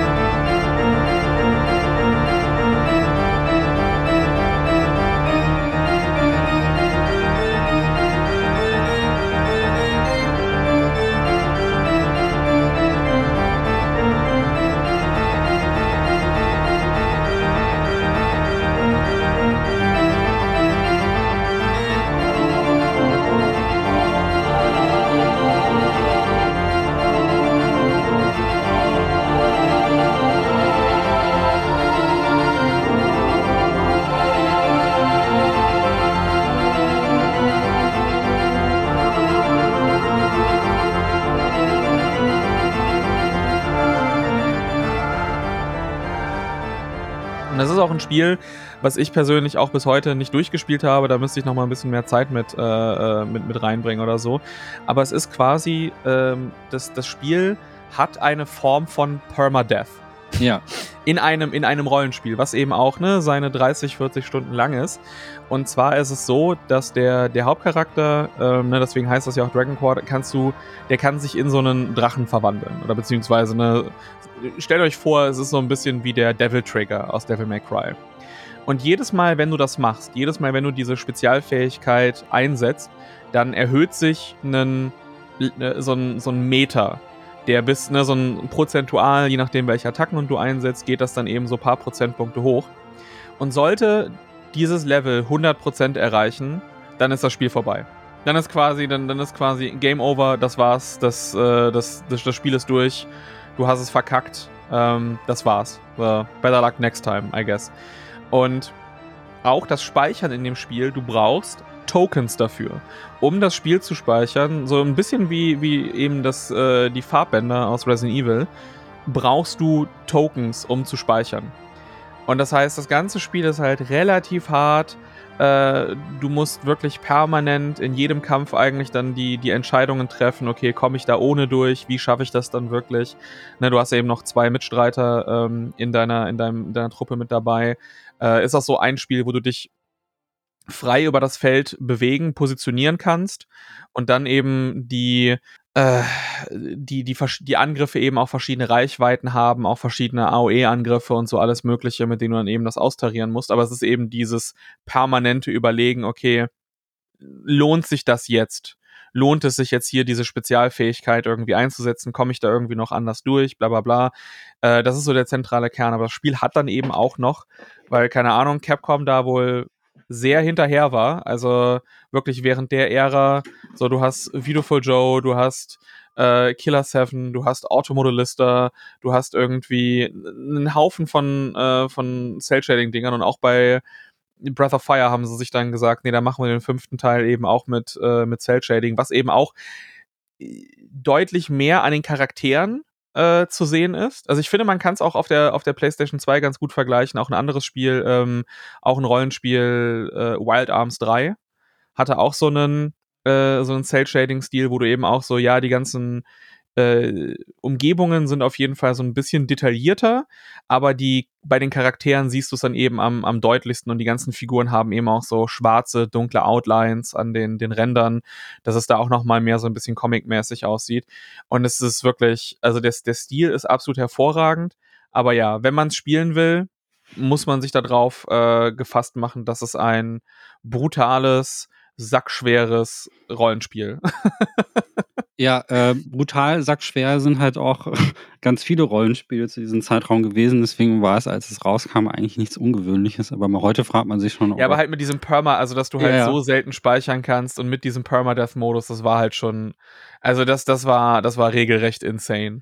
But I have a confession to make. Ich habe tatsächlich Breath of Fire 5 nie gespielt. Ähm, oh. Das ist voll an mir vorbeigegangen. Also ich habe es mir dann später, Jahre später nochmal gekauft. Man ist ja dann so, ähm, wir beide sind ja Spezialexperten darin, äh, alte Spiele zu kaufen und äh, ich habe das dann irgendwann in meine Sammlung gestellt. Ich habe, glaube ich, eine vollständige JRPG-Sammlung von PlayStation 2. Da ist halt das halt eben irgendwie mit drin, aber nie gespielt. Ähm, ich habe Breath of Fire ist auch wirklich eine Serie, die komplett an mir vorbeigegangen ist. Äh, ich habe da gar keine Erfahrung mit. Ähm, aber hat angefangen auf der PlayStation 1, glaube ich, ne? oder? Nee, auf dem Super Nintendo. Die ersten, Super beiden, Nintendo Die ersten oh. beiden waren Super Nintendo mhm. und dann 3 und 4 waren PlayStation 1. Und das sind auch so, also wenn ich, wenn ich Leuten empfehlen würde, mit einem Teil anzufangen, dann eigentlich mit Teil 3. So 3, ah. 3 und 4 finde ich, das ist so. Auf, auf dem Super Nintendo war es, war es, glaube ich, noch mehr so eine Findungsphase mhm. für das Team, irgendwie auch so ein Rollenspiel zu machen und abseits, ehrlich gesagt, so von der, von der Darstellung der Kämpfe, weil die eben auch schon in den ersten beiden Teilen so eine isometrische Perspektive dafür gewählt haben, fand ich das jetzt nicht so besonders. Also ich habe auch die ersten beiden Teile nicht durchgespielt, äh, weil ich da mittendrin dann irgendwie so ein bisschen das Interesse verloren habe. Aber drei und vier sind wirklich, das ist so, würde ich mal sagen, wenn man an Breath of Fire denkt, dann denken die meisten Leute wahrscheinlich entweder an Breath of Fire 3 oder an Breath of Fire 4 beziehungsweise eben auch an den Stil des Spiels und wie das eben äh, mit dem wirklich fantastischen Pixel Art und dieser isometrischen Perspektive aussieht, das ist hervorragend. Da, die würde ich, glaube ich, da würde ich eher zu raten, damit einzusteigen. Und äh, Dragon Quarter ist so mehr das für, ne, man hat so sehr viele RPGs oder JRPGs dann dementsprechend gespielt und will mal, will mal was anderes haben. Will mal was anderes haben, kennt sich damit aus, ist sich dann eben auch bewusst, in welchen Schwierigkeitsgrad das dann eben reingeht und dass man da wirklich sehr schnell sehr viel Zeit verlieren kann. äh, und man muss sich irgendwie auch jedes speichern, dann, ne, als wäre es eben Resident Evil, da muss dann jedes Speichern eben auch wohl überlegt sein und auch, auch die Einsätze von dieser Fähigkeit ähm, muss man dann eben wirklich gucken, okay, wo setze ich das dann, wo setze ich das dann ein, wo lohnt sich das denn wirklich, das, das zu machen und wo könnte ich es mir eher so ein bisschen verkneifen, sparen. ich habe, ähm, was mir so als jemand, der es nicht gespielt hat, aber immer sehr in Erinnerung geblieben ist und auch nochmal, um über diesen Grafikstil zu reden, und Charaktere sind im Cell-Shading-Look, ne, so in so einem Cell-Shading-Anime-Look, ähm, aber ich finde so generell so diesen Flair von der Welt, finde ich überraschend düster. Ähm, ja, ja, also, also das ist, das ist sehr, so du hast das, äh, fast alles ist irgendwie Untergrund in irgendwelchen ähm, ne, so, so, so Bergbauten, mhm. in denen du dann eben auch sehr viel so maschinelles irgendwie hast. Das erinnert mich an das eine Spiel, was mir so sofort einfällt, ist irgendwie Red Faction Armageddon. Ja, wo du stimmt, irgendwie auch genau, so ja. fast nur im Untergrund äh, irgendwie unterwegs bist und die ganzen Leute haben eben diese Kolonien dort gebaut und es ist so sehr ne, so alles so sehr auf diese, diese Arbeiterklasse, die dann irgendwie schuften müssen, um da durch den Alltag irgendwie durchzukommen. Hm. Ähm, das hat eine, das hat eine sehr, sehr eigene Atmosphäre und hebt sich auch in dem Fall sehr stark von der restlichen Breath of Fire Serie dann auch ab. Da gibt's ja so, da gibt's ja so, wenn man das so ein bisschen mit westlichen äh, Rollenspielen vergleicht, äh, da gibt's ja sowas wie Arx Fatalis und so. Ähm, daran muss ich irgendwie sehr denken, die halt auch die ganze Zeit sehr, sehr die ganze Zeit quasi nur in Höhlen irgendwie spielen zu großen Teilen und äh, ziemlich viele Untertage. Ähm, und auch so die ganze Aura von diesem Spiel hat, äh, die Charaktere sind vergleichsweise farbenfroh. Also da gibt's halt durchaus äh, durch den Cell-Shading und durch diesen äh, Comic-Look halt doch ein bisschen Farbe mit drin, die Umgebung aber gar nicht. Und das äh, sorgt so ein bisschen dafür, dass die Charaktere auf der einen Seite so ein bisschen hervorgehoben werden und dann wirklich auch tatsächlich richtig stark im Vordergrund stehen. Ich fand, mich hat das aber immer extrem überrascht. Also, wir haben ja vorhin bei Gravity Days schon gesagt, dass die Welt da generell ein bisschen dunkler und düsterer wirkt. Und ich finde, Breath of Fire geht da nochmal, also gerade der fünfte Teil geht da nochmal so einen Schritt weiter. Da ist das Ganze noch trostloser und noch depressiver irgendwie vom, vom Stil. Ja, das, das, das auf jeden, das auf jeden Fall. Also das ist, ähm, es ist auf jeden Fall kein Happy-Go-Lucky-Spiel. So, das nee, ist jetzt nichts, was du irgendwie Fall. an so regnerischen Tagen und so, ah, ich ja. fühle mich gerade nicht so gut, ah, keine Ahnung, so. Nee, das, das nicht. So, da, da sollte man lieber Hi-Fi Rush spielen oder so. Ja, aber würdest du denn sagen, dass man, dass da, also im Vergleich gerade zum heutigen Rollenspielen vom Permadev-System mal abgesehen, meinst du, dass das, äh, weil von der Geschwindigkeit sieht das auch ein bisschen behäbiger aus? Ähm, es ist so für Leute, Meinst du Menschen, die so eher sowas wie Tales oder so gewohnt sind, kommen da rein oder ist es? Nee, ich meine, also Tales ist ja ähm, äh, ist ja äh, Action-Kampfsystem. Äh, meine ich halt. Ne? Es ist halt schon taktischer und ziemlich. Das ist, ziemlich das ist schon, also ist, ähm, man, man, man sollte, man sollte schon, also wenn man halt wirklich Fan davon ist, mit, mit Langzeitentscheidungen leben zu müssen. So, es ist jetzt kein Taktik-RPG, aber falls man eben auch ne, diese Langzeitentscheidungen von einem Fire Emblem irgendwie mag, wo ja Charaktere sterben können, das kann jetzt, ja. die können jetzt hier nicht sterben, die Charaktere, ne? Das ist dann, wenn, klar, klassischer Game Over. Ähm, aber eben das, äh, ne, dass das Speichern eben auch diese, äh, dieser, diese Art Devil Trigger, den du dann eben gucken musst, okay, lohnt sich das jetzt überhaupt, das, das einzusetzen oder komme ich dann in irgendeine, weil du, es gibt manche Situationen, die die wollen dich quasi dazu zwingen, das einzusetzen. Und ja. du musst dann eben immer so gucken, okay, schaffe ich es vielleicht doch noch hier durchzukommen? Lohnt sich das? Und teilweise, gerade wenn du irgendwie schon längere Zeit nicht mehr speichern konntest und du bist an so einem Punkt, wo du so, okay, fuck, ich weiß jetzt nicht, ob ich diesen Kampf jetzt noch irgendwie überleben werde, aber ich will auch jetzt nicht irgendwie eine Stunde zurückgeworfen werden. Ähm, setze ich das jetzt ein, um sicher irgendwie durch den, durch den Kampf durchzukommen? Oder versuche ich es irgendwie noch gerade so zu machen und sterb dann vielleicht, verliere Zeit. Aber wenn ich es jetzt einsetze und durchkomme, du weißt halt nicht, was noch kommt. Du weißt halt nicht, wie lang das Spiel noch ist, du weißt nicht, welche Situationen noch kommen. Hm. Ähm, ob du dir dann irgendwie das Spiel langfristig dann dementsprechend dann irgendwie schwerer machst. Also das ist, das ist so, das sind halt wirklich so die, die Fragen, die du halt permanent beim, beim Spielen stellen musst. Und das finde ich halt, das finde ich das Interessante daran. Das ist nicht einfach nur so von Kampf zu Kampf zu Kampf, sondern eben wirklich, dass du immer, immer so auf das gesamte Spiel. Das ist eben, also Rollen, ne, wenn, wenn man so diese Survival Horror ja, ja, ja. Äh, irgendwie in einem Rollenspiel haben möchte, ich glaube, dann, dann ist es halt wirklich etwas. Aber man, man muss schon auf, auf spezielle Spiele stehen. Das ist jetzt nichts, was ich einfach so allen Leuten empfehlen würde. So dass, das, das muss jetzt, das muss jetzt irgendwie jede Person unbedingt irgendwie nachgeholt haben. So, es würde mich, mich, freuen, wenn mehr Leute das Ding mal ausprobieren würden, aber ja, es ist ja. definitiv etwas, äh, was eben schon einen spezielleren äh, Geschmack irgendwie fordert. Ja, das ja, kann ich, ich, das kann ich auf jeden Fall sagen. Aber das ist diese längerfristige Planung, die du irgendwie halt machen musst und so. Das ist, das resoniert mit mir eigentlich auch. Also ich habe äh, komisch, dass es immer mir vorbeigegangen ist. Aber es gibt ja manchmal so Rollenspielserien, die man, die man dann irgendwie äh, nicht so im Kopf hat und dann bin ich dann doch immer zu den Final Fantasies gesprungen damals. Und muss auch ehrlich sagen, als das rauskam, hatte ich auch nicht so viel Geld für Spiele. aber jetzt, wo ich das nachgeholt habe, hätte ich schon mal Bock, da irgendwie mit reinzusteigen. Also ich finde, ähm, aber das ist natürlich auch, ein ziemliches Zeitcommitment, ne? Bei Permadeath und 30 Stunden, 40 Stunden Rollenspiel. Also das, äh, da muss man erstmal emotional mit klarkommen. dass da auch wirklich Figuren eine längere Zeit dann oder einfach für, für das restliche Spiel dann auch tatsächlich weg sind. Ja, es Aber ist halt, es ist halt, äh, in, in dem Fall wäre es halt wirklich Game Over. Das ist nicht so, du verlierst eine Figur, sondern einfach, das ist vorbei, fang wieder von vorne an. Ja, ja, krass. es ist äh, knallhart. Aber gut, dass du Survival Horror nennst. Ne? Ich wollte mal jetzt, äh, jetzt zum, zum letzten Titel, den wir heute noch ähm, sprechen, nochmal rüberkommen. Ähm, dann haben wir nämlich die, das, äh, das Sechser-Paket komplett und da kommt in diesem Moment auch meine Katze rein und beschwert sich ähm, als wüsste sie, dass es äh, eins meiner äh, Lieblingstitel tatsächlich auch ist. Und auch hierzu gibt es einen, tatsächlich einen Podcast bei Insert Moin, den werde ich auch verlinken. Aber ganz viele Leute haben vergessen, dass dieses Spiel existiert.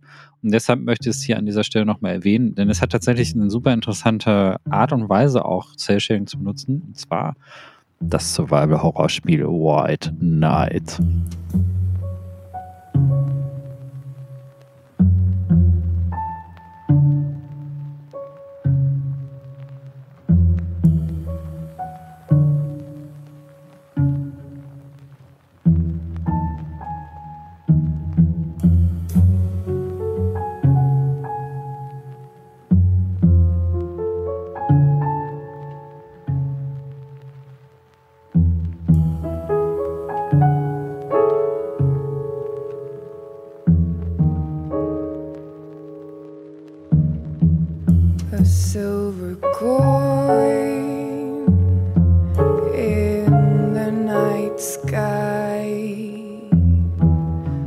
Ist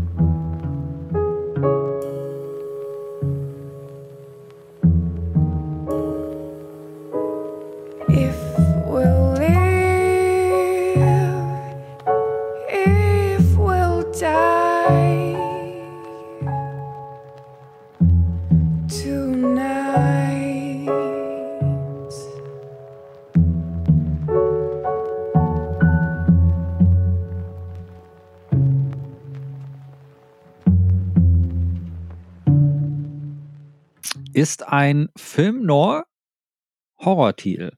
Ähm, und ist so geil, wie es klingt. Ähm, ist ein, also vom, vom Gameplay her sehr, sehr klassisch Survival-Horror. Ähm, das heißt, fixe Kameraperspektiven und man hat, äh, man muss halt hauptsächlich irgendwie Rätsel lösen und so. Hat im Gegensatz zu vielen anderen Horror-Titeln aber dann kein äh, äh, Verteidigungssystem. Also man kann jetzt nicht mit einer Schrotflinte rumlaufen und äh, die Bedrohung abwehren. Was stattdessen aber eine wichtige Rolle spielt, ist, dass man äh, vor der Dunkelheit ähm, fliehen muss. Also es hat so filmnormmäßig äh, einen sehr hochkontrastigen Schwarz-Weiß-Look. Es gibt wirklich nur diese beiden Farben. Und falls ihr euch erinnert, äh, wir haben ja am Anfang über die, äh, die Shading-Techniken gesprochen, die bei Cell Shading eine, eine große Rolle spielen. Und hier wird die Quantisierung halt wirklich komplett ähm, auf die Höhe getrieben. Hier gibt's wirklich nur Schwarz und Weiß, diese beiden Farbbereiche und keine Farbe dazwischen. Also ganz, ganz selten hast du irgendwie mal so einen Grauton und es gibt äh, ganz, ganz selten auch mal so kleine farbliche Akzentuari äh, so Akzente, die dann irgendwie gesetzt werden. Das ist aber wirklich ein absolutes Minimum. Ähm, ansonsten ist bei White Knight wirklich erstmal alles irgendwie konsequent schwarz und weiß. Und das macht auch Sinn im Gameplay, weil es, im, ähm, weil es halt wirklich auch darum geht, ähm, der Dunkelheit auszuweichen. Das heißt, du darfst dich nicht zu lange in der Dunkelheit aufhalten und du darfst ähm, dann vor allen Dingen halt auch, äh, kannst du nur Gegner abwehren, indem du halt tatsächlich auch äh, immer eine Lampe bei dabei hast. Das ist in Form von Streichhölzern, weil es halt irgendwie in den 1930ern spielt, sind so, ist Elektrizität, äh, je nachdem, Eine Taschenlampe und so ist nicht so, äh, also da kann man jetzt nicht sein Smartphone rausholen und da irgendwie mit der Taschenlampe rumleuchten, sondern man muss halt schon so mit so oldschooligen Sachen wie halt einer, einer kleinen, einem Streichholz äh, agieren. Und das brennt natürlich nach einer Zeit ab.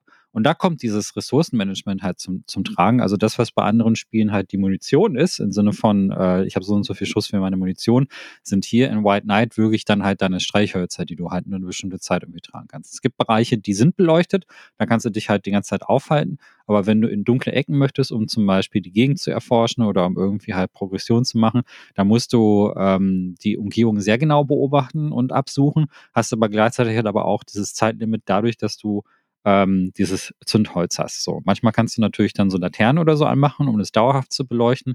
Dafür brauchst du dann wiederum aber auch wieder ein Streichholz. Und das ist eine Ressource, das ist die allerwichtigste Ressource, mit der man in diesem Spiel tatsächlich umgehen muss. Und ähm, ist wirklich effektiv, was den Grusel betrifft. Ähm, dieser Schwarz-Weiß-Look sorgt erstmal für Distanz, weil es, weil man halt äh, einen Charakter spielt, der die man erstmal nicht so richtig zuordnen kann und äh, wo man nicht wirklich ein Gesicht von sieht und so. Man ist aber, ähm, man ist aber sehr in die Enge getrieben durch dieses, äh, durch dieses äh, Lichtschattensystem, dass, dass es mich relativ schnell reingezogen hat. Wie ging es dir denn?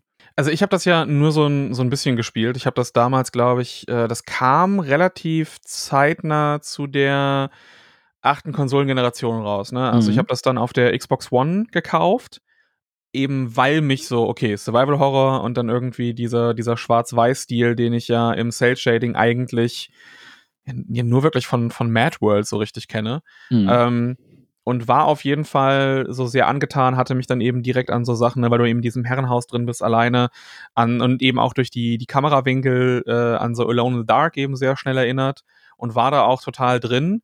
Und wie jetzt eben leider schon mehrfach in diesem Podcast ich irgendwie sagen muss, das war ja. so dieses, oh ja, das will ich unbedingt weiterspielen und dann hast du es so, kennst du das, wenn du so zwei, drei Wochen irgendwas nicht spielst und dann ja. du warst irgendwie schon weit genug drin und du bist dann so, ah fuck, jetzt weiß ich nicht mehr, wie die ganzen Mechaniken wirklich so waren mhm. und ah, dann muss ich nochmal von vorne anfangen, aber ich habe jetzt irgendwie schon so zwei, drei Stunden reingespielt und dann, dann denkst du, ja komm, dann lass ich einfach genügend Zeit verstreichen, bis ich es irgendwann nochmal von vorne anfange.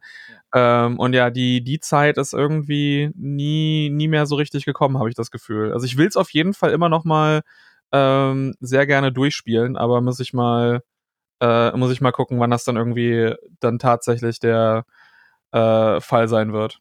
Ja, also es ist kein langes Spiel. Also ich würde sagen, je nachdem, wie viel Horror man spielt, so zwischen vier bis sechs Stunden ist man beschäftigt.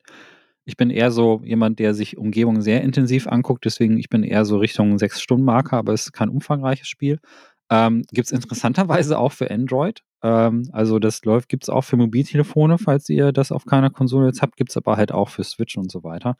Und ähm, ist äh, ein Titel, den ich persönlich wärmstens empfehlen kann. Weil erstens, also das ist ja der Grund für diesen Podcast, der Look absolut einzigartig. Also wenn man beim MadWorld dachte, oh, das würde ich gerne mal in hoher Auflösung sehen, diesen harten, hart kontrastigen Schwarz-Weiß-Look. Das Spiel ist es. Das ist halt quasi das, was, äh, was man bei, was man sich von Mad World halt quasi als Weisheit-Denken gewünscht hat. In ein, und das macht spielerisch ja auch absolut Sinn, wie erwähnt, mit dieser Licht, äh, ähm, mit dieser äh, Schwarz-Weiß-Mechanik, dass man halt sich in dem Schatten zu sehr aufhalten kann und so. Und ist ein Spiel, was mir unheimlich gut gefällt, wo Sounddesign auch einfach wieder extrem wichtig ist. Also das ist ja bei Horrorspielen sowieso extrem wichtig. Aber wenn du in der Dunkelheit dich befindest und dann auch so langsam ähm, diese Geister oder die Wesen, die halt wirklich dort in dieser Dunkelheit auf dich lauern, dann werden, wird auch so ein Flüstern zum Beispiel immer lauter. Man hört dann so, ne, das ist immer ganz leise, immer im Hintergrund zu hören. Aber sobald man halt äh, kein Licht um sich herum hat und so, wird das immer irgendwann immer intensiver, bis man dann irgendwann auch stirbt. Und das ist äh, ganz wunderbares, ganz großartiges Sounddesign. Und mir gefällt total gut an diesem Spiel, durch diese Kameraperspektiven und dadurch, dass der Lichtkegel auch so klein ist, sind viele Bereiche des Bildes auch einfach schwarz.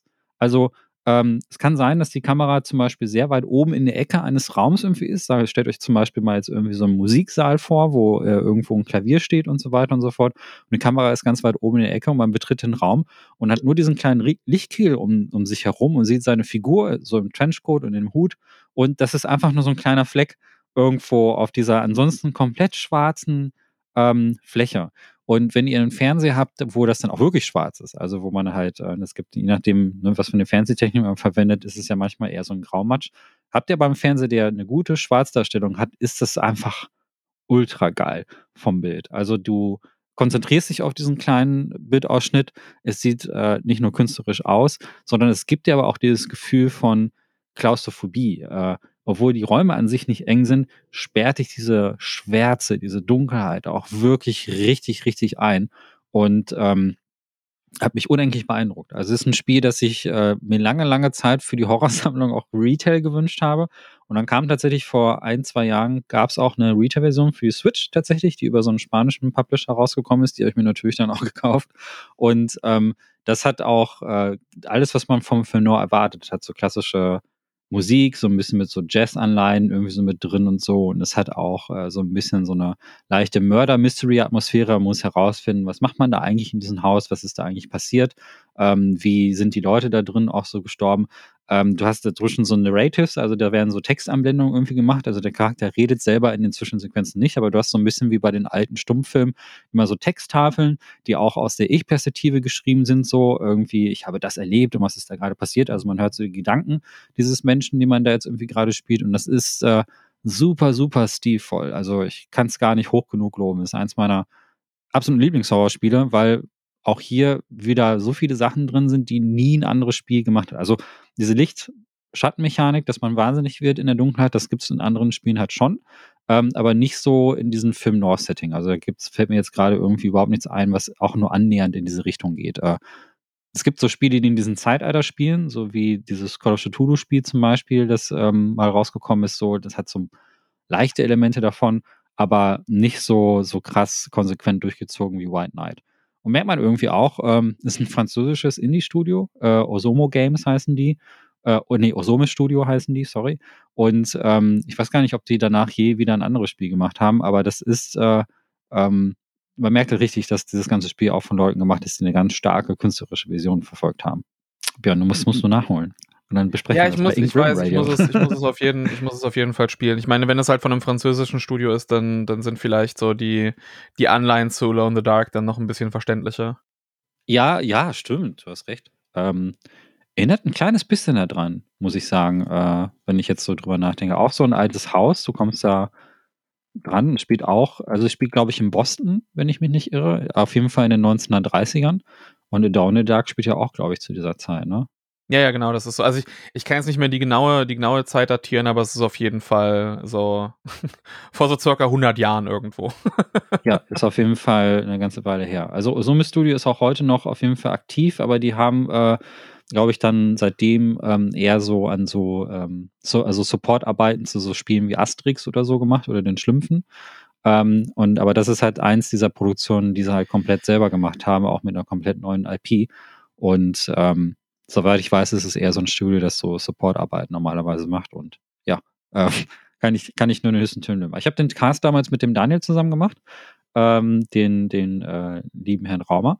Und ähm, wir waren beide da auch sehr angetan. Ähm, und er, also er hat das auch sogar gespielt, obwohl er gar kein Horrorspieler so war. Ne? Also er wusste halt, dass mir das gefallen würde, aber hat jetzt irgendwie ähm, selber nicht so eine große Verbindung zu Horror, glaube ich. Äh, und das war, ähm, also ist so besonders, dass es selbst Leute anzieht, die vielleicht noch nie äh, in diesem Genre unterwegs sind.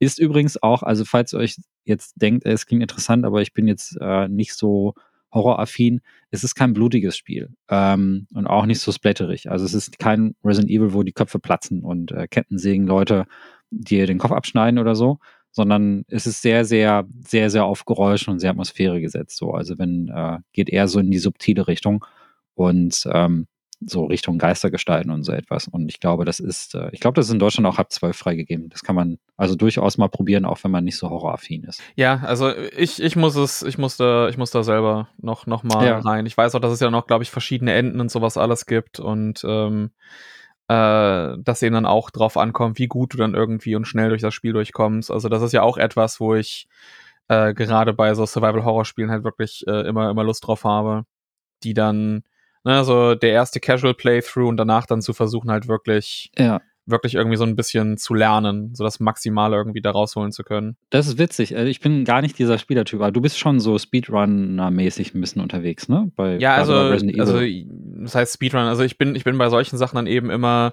gerne, okay, wie kann ich das dann optimiert beim zweiten Mal so schnell wie möglich, ohne Schaden mhm. irgendwie durchkommen. So, da habe ich, da habe ich, da habe ich immer dran, dran Interesse, weil das halt so, der, der Skill halt auch sehr oft einfach nur auf deiner Erfahrung basiert.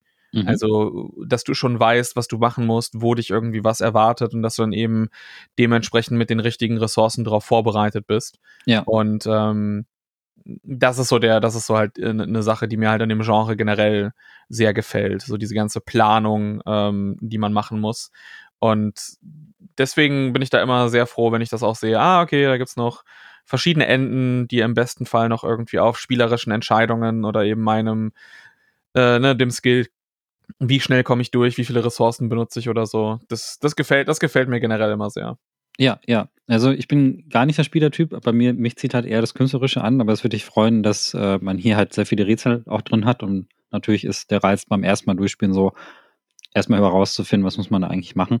Und ähm, da geht natürlich auch ein bisschen Zeit drauf flöten. Ne? Also da verbrennst du natürlich schon ein paar Streichhölzer bis du herausgefunden hast, was man da jetzt irgendwie tatsächlich machen muss. Und äh, ich glaube, das wird dir dann auch gefallen, diesen optimierten Run dann am Ende irgendwie zu machen. Ja, exakt, genau. Sehr cool. Für Sammler gibt es übrigens halt auch eine Special Edition mit Soundtrack und sowas. Ne? Das ist natürlich die, die ich mir gekauft habe. Nur so als Hinweis, äh, falls ihr, falls ihr Freunde der physikalischen Version seid. Leider nur für Switch. Also das ist ein Spiel, wo ähm, das ich auch ganz gerne dann nochmal so eine 4K-Version sozusagen gerne nochmal gesehen hätte, ähm, um das Ganze nochmal ein bisschen knackiger zu machen. Ähm, zumindest, äh, aber es gibt zumindest digital auch für alle anderen Plattformen. Also sowieso wird es gehen. Ja, mehr dazu, aber das verlinke ich dann nochmal in dem Cast, den ich damals mit dem Daniel aufgenommen habe. Und damit hätten wir sechs ähm, Empfehlungen für euch rausgehauen, äh, wenn es um Sales-Shading-Spiele geht. Ich hoffe, da war jetzt äh, eine bunte Mischung von allen möglichen Sachen dabei. Ja, so sollte. Also ich ja. glaube, wenn man, wir sind jetzt die, wir sind die Genres, glaube ich, ganz gut auch, auch abgedeckt mit den, mit den sechs verschiedenen Titeln, die wir hier gebracht haben. Ja, glaube ich auch. Ähm, am Anfang ein paar, paar der richtig großen Titel genannt und äh, jetzt hier noch so ein paar kleine Geheimtipps. Es gibt natürlich noch mehr. Ähm, vielleicht wollt ihr ja davon eine Fortsetzung. Vielleicht wollt ihr sagen, ja, bitte noch mehr Session-Spiele oder haut uns bitte auch in die Kommentare rein, ähm, die, äh, falls ihr irgendwie andere Titel kennt, die in so eine ähnliche Richtung gehen ich hoffe, wir haben jetzt auch unterschiedliche Sales-Shading-Stile auch abgedeckt, so, ähm, die, wie man das auf unterschiedliche Art und Weise benutzen kann. Und ähm, wir sind auf jeden Fall gespannt auf euer Feedback. Und äh, ihr hört das ja jetzt hier im Inside Moin Feed, als auch bei äh, Björn in seinem Patreon-Feed. Yay! Yay! Ich mach mal ganz kurz äh, für die Leute, die jetzt bei Björn zuhören. Ja, hallo Inside Moin. wir sind schon lange dabei und ähm, das ist äh, Hidden Gems ist halt ein Kooperationsformat bei uns und äh, deswegen heute das an beiden Stellen. Und äh, ja, ich glaube, äh, die meisten wissen auch, was Insert Moin ist. Äh, wie ich bin hier für die Horrorspiele und für die ganz obskuren Sachen. Wenn ihr mehr davon hören wollt, dann bitte gerne ähm, in unseren Hauptfeed irgendwie mal reinhören. Ich bespreche so Sachen wie Dead Island 2 oder äh, natürlich auch wie Beyond Resident Evil oder halt irgendwie auch andere Horrorspiele, aber auch so künstlerische Sachen irgendwie. Ähm, Season wäre jetzt, wenn man über Sales Shading spricht, wahrscheinlich noch ein interessanter Titel, der Anfang des Jahres gekommen ist. So in diese Richtung geht mein Spielgeschmack eher. Also gerne, wenn ihr gerne mehr davon hören wollt, ich bin hier da ähm, bei Insamoin dafür verantwortlich. Manuel übernimmt mehr die größeren Titel und genau mit, mit Anne bei uns, äh, die auch mit moderiert. Und dann haben wir noch die Nina an Bord, die ähm, spezielle Themen rund um das Thema Sexualität in Spielen macht. Also bei ihr geht es eher so in Richtung Dating-Sims und VR-Spiele, wo es um sexuelle Themen geht und so. Also ein einzigartiges Format, was wir da in, in Deutschland jedenfalls haben. Und ähm, uns gibt's lange, also in St. Moin, ich glaube, die meisten Leute kennen's. Äh, also würde mich freuen, wenn ihr hier mal reinhört. Ja, und jetzt gibt's ja noch die Leute, die bei dir, äh, die die äh, bei, über den Insert Moin Feed hören und die dich äh, noch nicht so richtig gut kennen, mach mal eine kleine, kleine Vorstellung, wo man von dir was finden kann.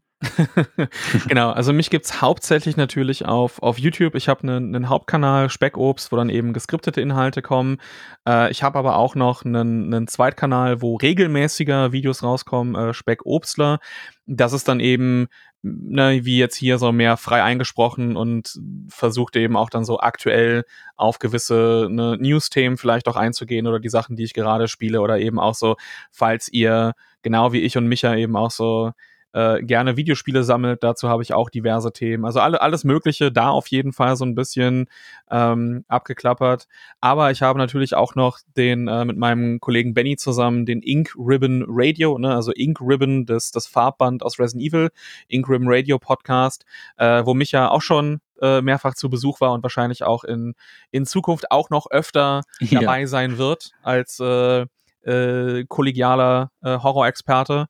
Also falls ihr da auch mal gerne vorbeischauen wollt, dann, dann ja. gerne bei Incrib Radio und ansonsten, wie gesagt, YouTube, äh, auf, auf YouTube Speckobst, äh, beziehungsweise auch auf Twitch bin ich mehrfach die, die Woche live. Ja, das sollte es eigentlich für, für die Self-Promo gewesen sein. Sehr, sehr cool. Ja, äh, Horror kommt dieses Jahr eh noch mal ein bisschen größer. Wir hatten jetzt gerade die Resident Evil 4 ähm, im Fetten. Da habt ihr ja irgendwie auch 300 Jahre drüber geredet, ne? Äh, so, ein, so ein 1000-Stunden-Cast. Ja, der war, glaube ich, auch dreieinhalb Stunden oder so lang. Oh, wow. Wir, wir, machen auch ähm, noch, wir machen auch noch Bonuscast dazu.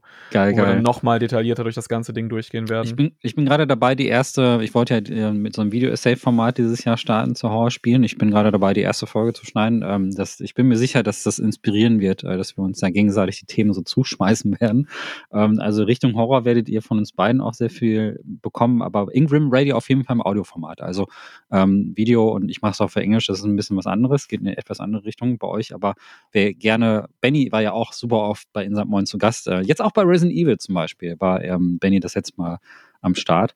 Und ähm, diese, also ich glaube, ähm, wenn es um klassischen Survival Horror geht, ist man bei euch gut aufgehoben. Vor allen Dingen, weil ihr jetzt gerade im Patreon-Call geknackt habt, was sehr aufregend ist. Nämlich, ihr habt euch äh, für ähm, auch von dem Patreon-Geld of Rose in der Originalversion gekauft. Ja, da, also das war ja noch so, das war auch so das, das Ziel von Benny. Ich hatte ja Glück gehabt damals, beziehungsweise mhm. äh, meine Freundin hatte mir ähm, in Anführungszeichen günstig noch eine Version er, er, ersteigert zum, zum Geburtstag. Ja. Ähm, und äh, das war dann eben so, ja, okay, dann dann, dann kann Benny das auch seiner Sammlung hinzufügen und wir können dann eben wirklich mit der originalen Version das ganze Ding dann ähm, nochmal zusammen vercasten. Und er hat es jetzt auch mittlerweile, er hat jetzt auch das, äh, das Ding dann nochmal durchgespielt ja. und äh, wir werden dann auch demnächst dazu dann den, äh, den Cast veröffentlichen. Der wird dann zwar erst einmal nur im, äh, ne, weil das eben ein Steady Goal war, wird das dann eben auch für die Unterstützer äh, erstmal nur verfügbar sein, aber wir werden das auch sicherlich irgendwann dann mal in den, den freien Feed dann irgendwie reinhauen, dass da alle äh, zuhören können, aber haben uns jetzt noch nicht wirklich Gedanken gemacht, äh, wann ja. genau. Mega geil. Ich freue mich da total drauf. Ist eins meiner Lieblingsspiele, deswegen freue ich mich, dass ihr dieses äh, Steady Goals, ich habe vorhin Patreon gesagt, sorry, also euch kann man auf Steady unterstützen und äh, ich freue mich, dass ihr dieses Goal geknackt habt und ich bin super gespannt, äh, wie eure erste Ausgabe dazu sein wird, weil ich habe super gute Erinnerungen an das Spiel und ähm, bin super gespannt, äh, wie euer Urteil darüber ausfällt, was ihr darüber diskutiert. Ähm, da halte ich auf jeden Fall die Augen offen.